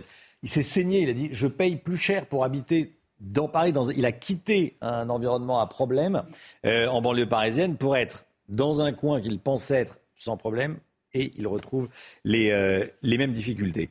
Quand on voit ce qui se passe dans cette école parisienne désaffectée rue Erlanger, ça résume l'incapacité qu'a la France euh, à résoudre ces problèmes d'immigration illégale. La plupart de ces hommes sont rentrés illégalement dans le pays et ils viennent eux-mêmes de pays qui ne sont pas en guerre. Euh, Mathieu Devez les a cités à l'instant, ces pays. Florian Tardif, le projet de loi immigration prévu par le gouvernement va devoir apporter des solutions pour régler ce type de problème très concret si le gouvernement le veut réellement, c'est une vraie volonté politique. Oui, c'est un, un exemple très Mm. concret de ce qui se passe sur euh, le territoire national. On pourrait même parler de cas d'école sans faire de mauvais jeu de mots. Euh, pourquoi? Premièrement, parce que euh, toutes ces personnes sont rentrées illégalement euh, sur le territoire euh, national. Euh, cela montre bien qu'il y a un problème aux frontières. Gérald Darmanin doit s'y attaquer. Deuxièmement, leur profil. Ils se présentent tous comme étant mineurs, mais ont été reconnus comme étant majeurs par les autorités lors de leur arrivée sur le sol français. Ils ont donc déposé des recours et c'est la multiplication de ces recours qui empêche bien trop souvent les autorités de pouvoir les expulser dans un second temps. Et troisièmement, que font-ils ici C'est-à-dire que lorsque l'on euh, fait une demande d'asile sur le territoire euh, français, on peut bénéficier, euh, durant l'étude de la demande d'asile, d'un logement. Est-ce qu'ils ont fait la demande Est-ce qu'ils ont été déboutés du droit d'asile La question se pose, mais en tout cas, vous avez compris qu'il y avait plusieurs problèmes clairement identifiés grâce à cet exemple, problèmes auxquels il faut aujourd'hui s'y attaquer. Gérald Darmanin a fait des propositions, les Républicains ont fait d'autres propositions. Les deux euh, se discutent, euh, discutent en ce moment sur, euh, ces, différentes thématiques-là. Et normalement, selon mes informations, un projet de loi devrait être présenté d'ici la fin du mois de juin.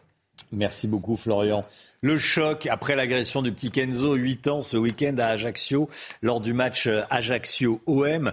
Des, ces agresseurs n'ont euh, pas écouté ce que disait la maman du petit Kenzo, qui disait attends, ne touchez pas mon fils. Déjà parce que c'est un enfant, bon, et, et en plus, et en plus, il est atteint d'un cancer. Ça n'a pas calmé ces, euh, comment on les appelle, ces, ces, Ces imbéciles. ces imbéciles, oui, Ces imbéciles pas très courageux en plus, en plus, oui, violents. ouais.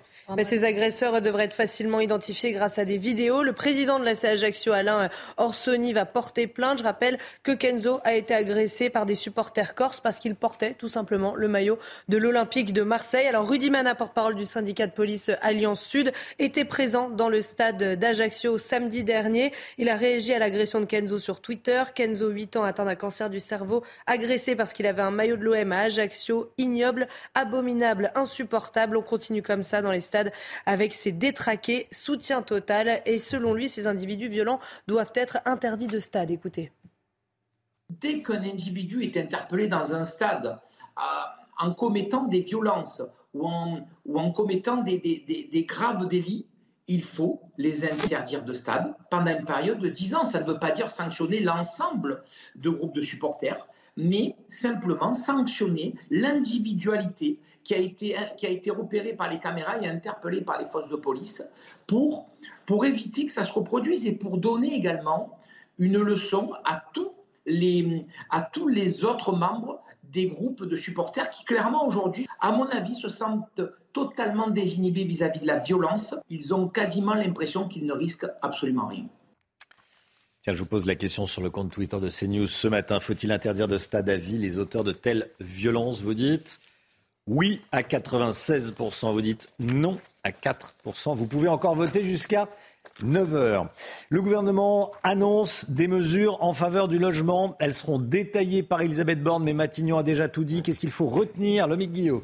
Oui, en effet, euh, Romain, le gouvernement a acté la fin du dispositif Pinel pour 2024, un dispositif qui permettait aux ménages d'investir dans un appartement à mettre en location en échange de réduction d'impôts. Mais il y avait un coût pour le gouvernement, un coût et un dispositif jugé peu efficace, notamment par Bruno Le Maire. C'est désormais fini. Autre annonce, la prolongation jusqu'en 2027 du prêt à taux zéro, le PTZ, qui devra néanmoins servir à financer la rénovation ou l'acquisition de logements économes en énergie.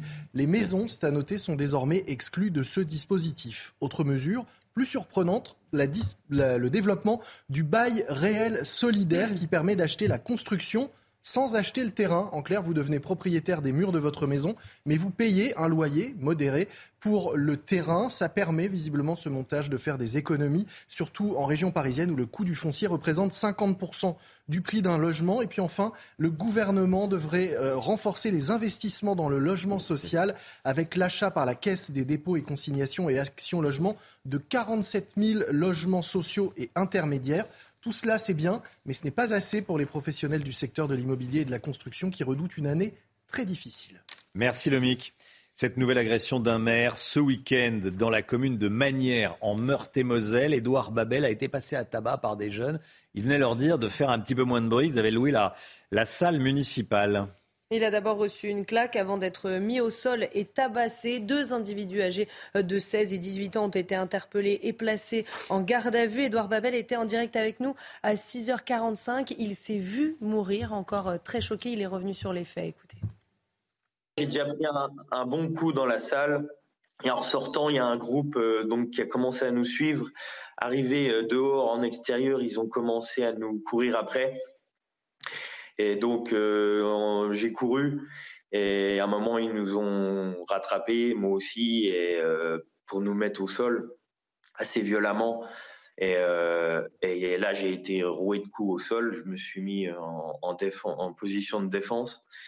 Et ça va très vite, hein, mais ça va très très vite.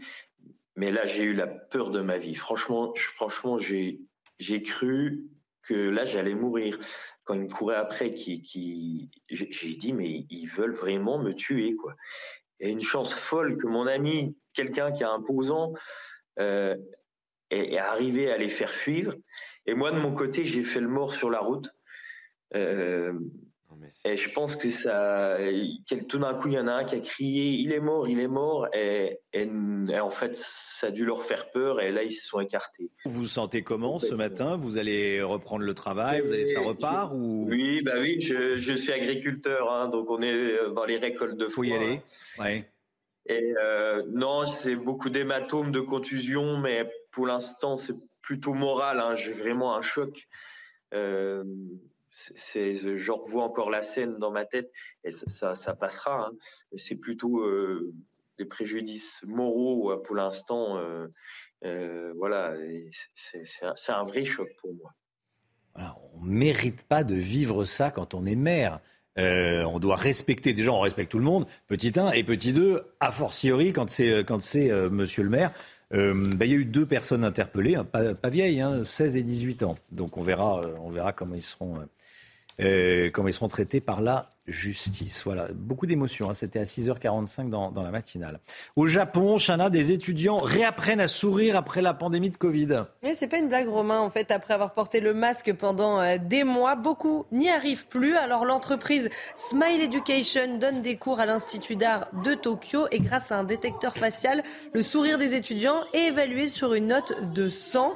Une séance privée coûte 50 euros environ. Voilà. c'est vrai qu'on se disait tout à l'heure quand on en a parlé Certains en, Certains en France pourraient en avoir besoin.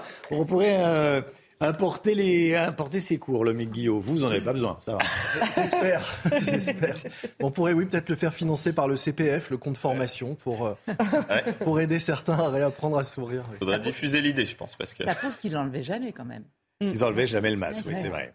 Ou dans, certains commerces aussi, peut-être apprendre à sourire. Hein Parfois, on a l'impression de déranger dans certains commerces. oui, bonjour, je vous dérange pas trop. Euh, je, vais acheter chez vous. c'est vrai. Ça va, Alexandra? Oui, oui, vous étiez.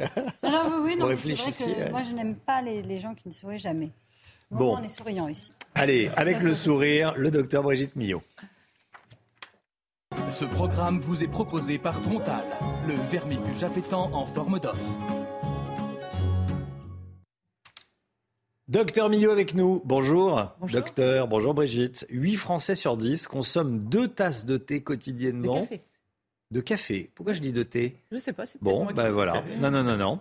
Deux tasses de café. C'est parce qu'il faut que je réapprenne à lire. Il y en a qui doivent apprendre à sourire. Moi, je voudrais apprendre à lire. non, moi, je suis très café. Huit, je recommence. 8 Français sur 10 consomment deux tasses de café quotidiennement. Et ce matin, vous allez nous dire si le café a réellement un effet laxatif ou si c'est une légende. Oui, on, va voir si c'est mythe ou réalité. Hein. Euh, on parle du café café. Hein. On ne parle pas du café associé à la cigarette, le fameux café clope, où là, on sait effectivement que la nicotine a une action euh, sur le transit intestinal et accélère le transit intestinal. Là, on parle simplement du café. Il faut savoir qu'à peu près 70% euh, des Français prennent un café le matin. Euh, et parmi eux, 29% disent qu'il y aurait un effet laxatif au café. Et parmi ces 29%, 63% sont des femmes. Euh, voilà les, chiffres. Donc là, on s'est demandé euh, s'il y avait réellement un effet laxatif lié au café. Pour ça, on a éliminé ceux qui mettaient du lait dans leur café parce qu'il pouvait y avoir, il peut y avoir parfois une intolérance au lactose, donc qui pourrait entraîner des troubles digestifs. Donc on a éliminé ceux qui mettaient du lait. Après, on a éliminé aussi ceux qui mettaient des faux sucres dans le café, puisqu'on sait que les faux sucres accélèrent le transit, puisqu'ils ne sont pas digérés. C'est quelque chose que notre microbiote ne connaît pas. Hein. Et donc, comme ce n'est pas digéré, il y a une réaction laxative des faux sucres. Euh, ils ont entraîné aussi le café trop chaud, parce que la chaleur pourrait avoir un rôle aussi euh, sur l'accélération du transit. Et là, aux surprises, euh, ce n'était pas en fait la caféine qui était responsable de cette accélération que l'on retrouvait chez ces gens, mais d'autres substances. Et notamment, ça agirait, le café agirait à trois niveaux. Je vous ai mis les principaux niveaux. On se moque un peu des noms, hein, mais c'est juste pour montrer que ces substances accélèrent le transit, notamment au niveau de l'estomac. Ça augmente l'acidité euh, dans l'estomac, ça euh, augmente aussi la sécrétion d'acide chlorogénique. Et c'est vrai que cette augmentation de l'acidité, euh, on, on, la sent. Et d'ailleurs, c'est contre-indiqué le café chez les personnes qui souffrent de problèmes gastriques. Donc cette accélération, cette acidité, on la connaissait, hein, elle est bien connue, et, ça permettrait une accélération de la vidange gastrique. C'est-à-dire qu'en fait, euh, l'estomac se viderait beaucoup plus vite et entraînerait aussi une accélération de tout le transit qui suit. Après, il y a une augmentation de la gastrine et de la cholécystokinine, qui sont des hormones. Et ces hormones, là aussi, agissent au niveau du pancréas et au niveau de la vésicule biliaire, notamment en accélérant les contractions de la vésicule biliaire. Et donc, vous savez que la vésicule biliaire sécrète des sucs biliaires qui agissent un peu comme euh, du liquide vaisselle, hein, qui arrive à dissoudre les graisses et accélérer aussi un peu le transit. Euh, et ce n'est pas pour rien que les Français prennent euh, du café après le, le, déjeuner ou après le dîner. C'est parce qu'il y a une action digestive mmh. et il y a aussi une action laxative. Et enfin, euh, troisième élément, ça stimulerait donc et les cellules de l'estomac et les, ça accélérerait, il y, a, il y, a, un péristaltisme, il y a des contractions en permanence dans le système digestif, ça accélérerait la contraction de toutes ces cellules. Donc voilà ce qui ressort de ces dernières études, euh, en sachant que tout le monde on réagit pas tous pareil, évidemment. Hein. Mais c'est intéressant, notamment des chercheurs s'y intéressent, parce que vous savez, en post-opératoire, quand on a été opéré, bien souvent, on attend la reprise du transit pour redonner, pour renourrir euh, les patients. On attend toujours qu'il y ait une reprise du transit, sinon on ne donne pas à manger aux patients. Et donc, peut-être qu'on pourrait essayer de donner juste euh, du café chez ces patients pour accélérer la reprise du transit intestinal. Donc voilà, j'en profite quand même pour rappeler que le café, c'est très bon jusqu'à une certaine quantité. Vous en prenez combien par jour? Moi? Oui. Ah, je suis réglé, j'en prends 5. 5, vous dépassez un peu la limite. On ne doit pas dépasser normalement. Je vous ai mis quelques chiffres, mais c'est juste pour un rappel. Le Je pense qu'on est tous à avoir des habitudes euh, réglées comme du papier à musique. Oui. Je vous rappelle que le café, c'est très bon pour la santé. Ah. C'est vraiment très bon. C'est tonique cardiaque, ça améliore le, euh, ça améliore le, diabète de type 2, ça améliore la vigilance, tout ça, jusqu'à 400 mg par jour. 400 mg par jour, vous allez voir à quoi ça correspond. Ça correspond à 4 expressos ou 2 cafés filtres. Voilà. Au-dessus, ça, a des effets négatifs. Mais en dessous, donc on se contente de 400. De 400. Bon, faut que je regarde. Il faut, que, faut calculer. Mais l'expresso, c'est généralement c'est concentré l'expresso. Oui, mais regardez juste avant. Contrairement à une idée. Des cafés filtres. On va, on va mettre le petit ah panneau d'avant. Vous allez voir le taux de, de caféine dans chaque euh, sucre. Regardez, une tasse de café filtre, il y a plus de caféine que dans ah un, expresso. Alors que dans la tête des gens, c'est le contraire. Mais en fait, comme ils diffusent longtemps, etc., la caféine a le temps de passer. Et donc, il y a plus de caféine dans un, bol, de, une tasse de café filtre. Et regardez aussi en bas, le déca, contrairement à une idée reçue, il y a aussi. Oui, il y a un petit peu, Il y en a partout de la caféine. Il y, en a même dans deux boules de glace au café de la caféine. Donc voilà, voilà ce qu'on pouvait dire. Mais cette étude est intéressante parce que de, quelque chose, d'un ressenti euh, qu'on avait, on s'aperçoit, et surtout que c'est pas lié à la caféine là, contrairement aux Qu'est-ce que c'est bon le café? Pardon? Qu'est-ce que c'est bon le café? Oui, le bon café, oui. Parce qu'il y a des mauvais plaisir, C'est un plaisir. Et en plus, non, et donc on sait que c'est bon pour la santé. Oui, c'est très bon jusqu'à 400. Maîtrisé. Jusqu'à 400. Merci docteur. Ce programme vous est proposé par Trontal, le vermifuge appétant en forme d'os. 9h moins 10. Qu'est-ce qu'il y a Non, non, parlez. Chacun donne son avis sur le café. Oui, sur le café, oui. oui. je disais, c'est compliqué, c'est de trouver un bon ristretto. Le ristretto, il n'y a, a, rien sur le café. Voilà, les spécialistes. Bon. Merci beaucoup, docteur. L'odeur du café. Ah, l'odeur du café, oui. Voilà, bon café. Vous êtes peut-être en train de prendre votre café chez vous d'ailleurs. Voilà, on pense à vous. On pense à vous. On se retrouve demain matin dès 5h55 avec Chana Lousteau, le docteur Brigitte Millot, Florian Tardif, Alexandra Blanc, Lomique Guillot. On se retrouve demain, cnews.fr pour les replays et toutes les informations, bien sûr. Et dans un instant, c'est l'heure des pros avec Pascal Pro et tous ses invités. Belle journée à vous sur CNews. À demain. Tout de suite, Pascal Pro dans l'heure des pros.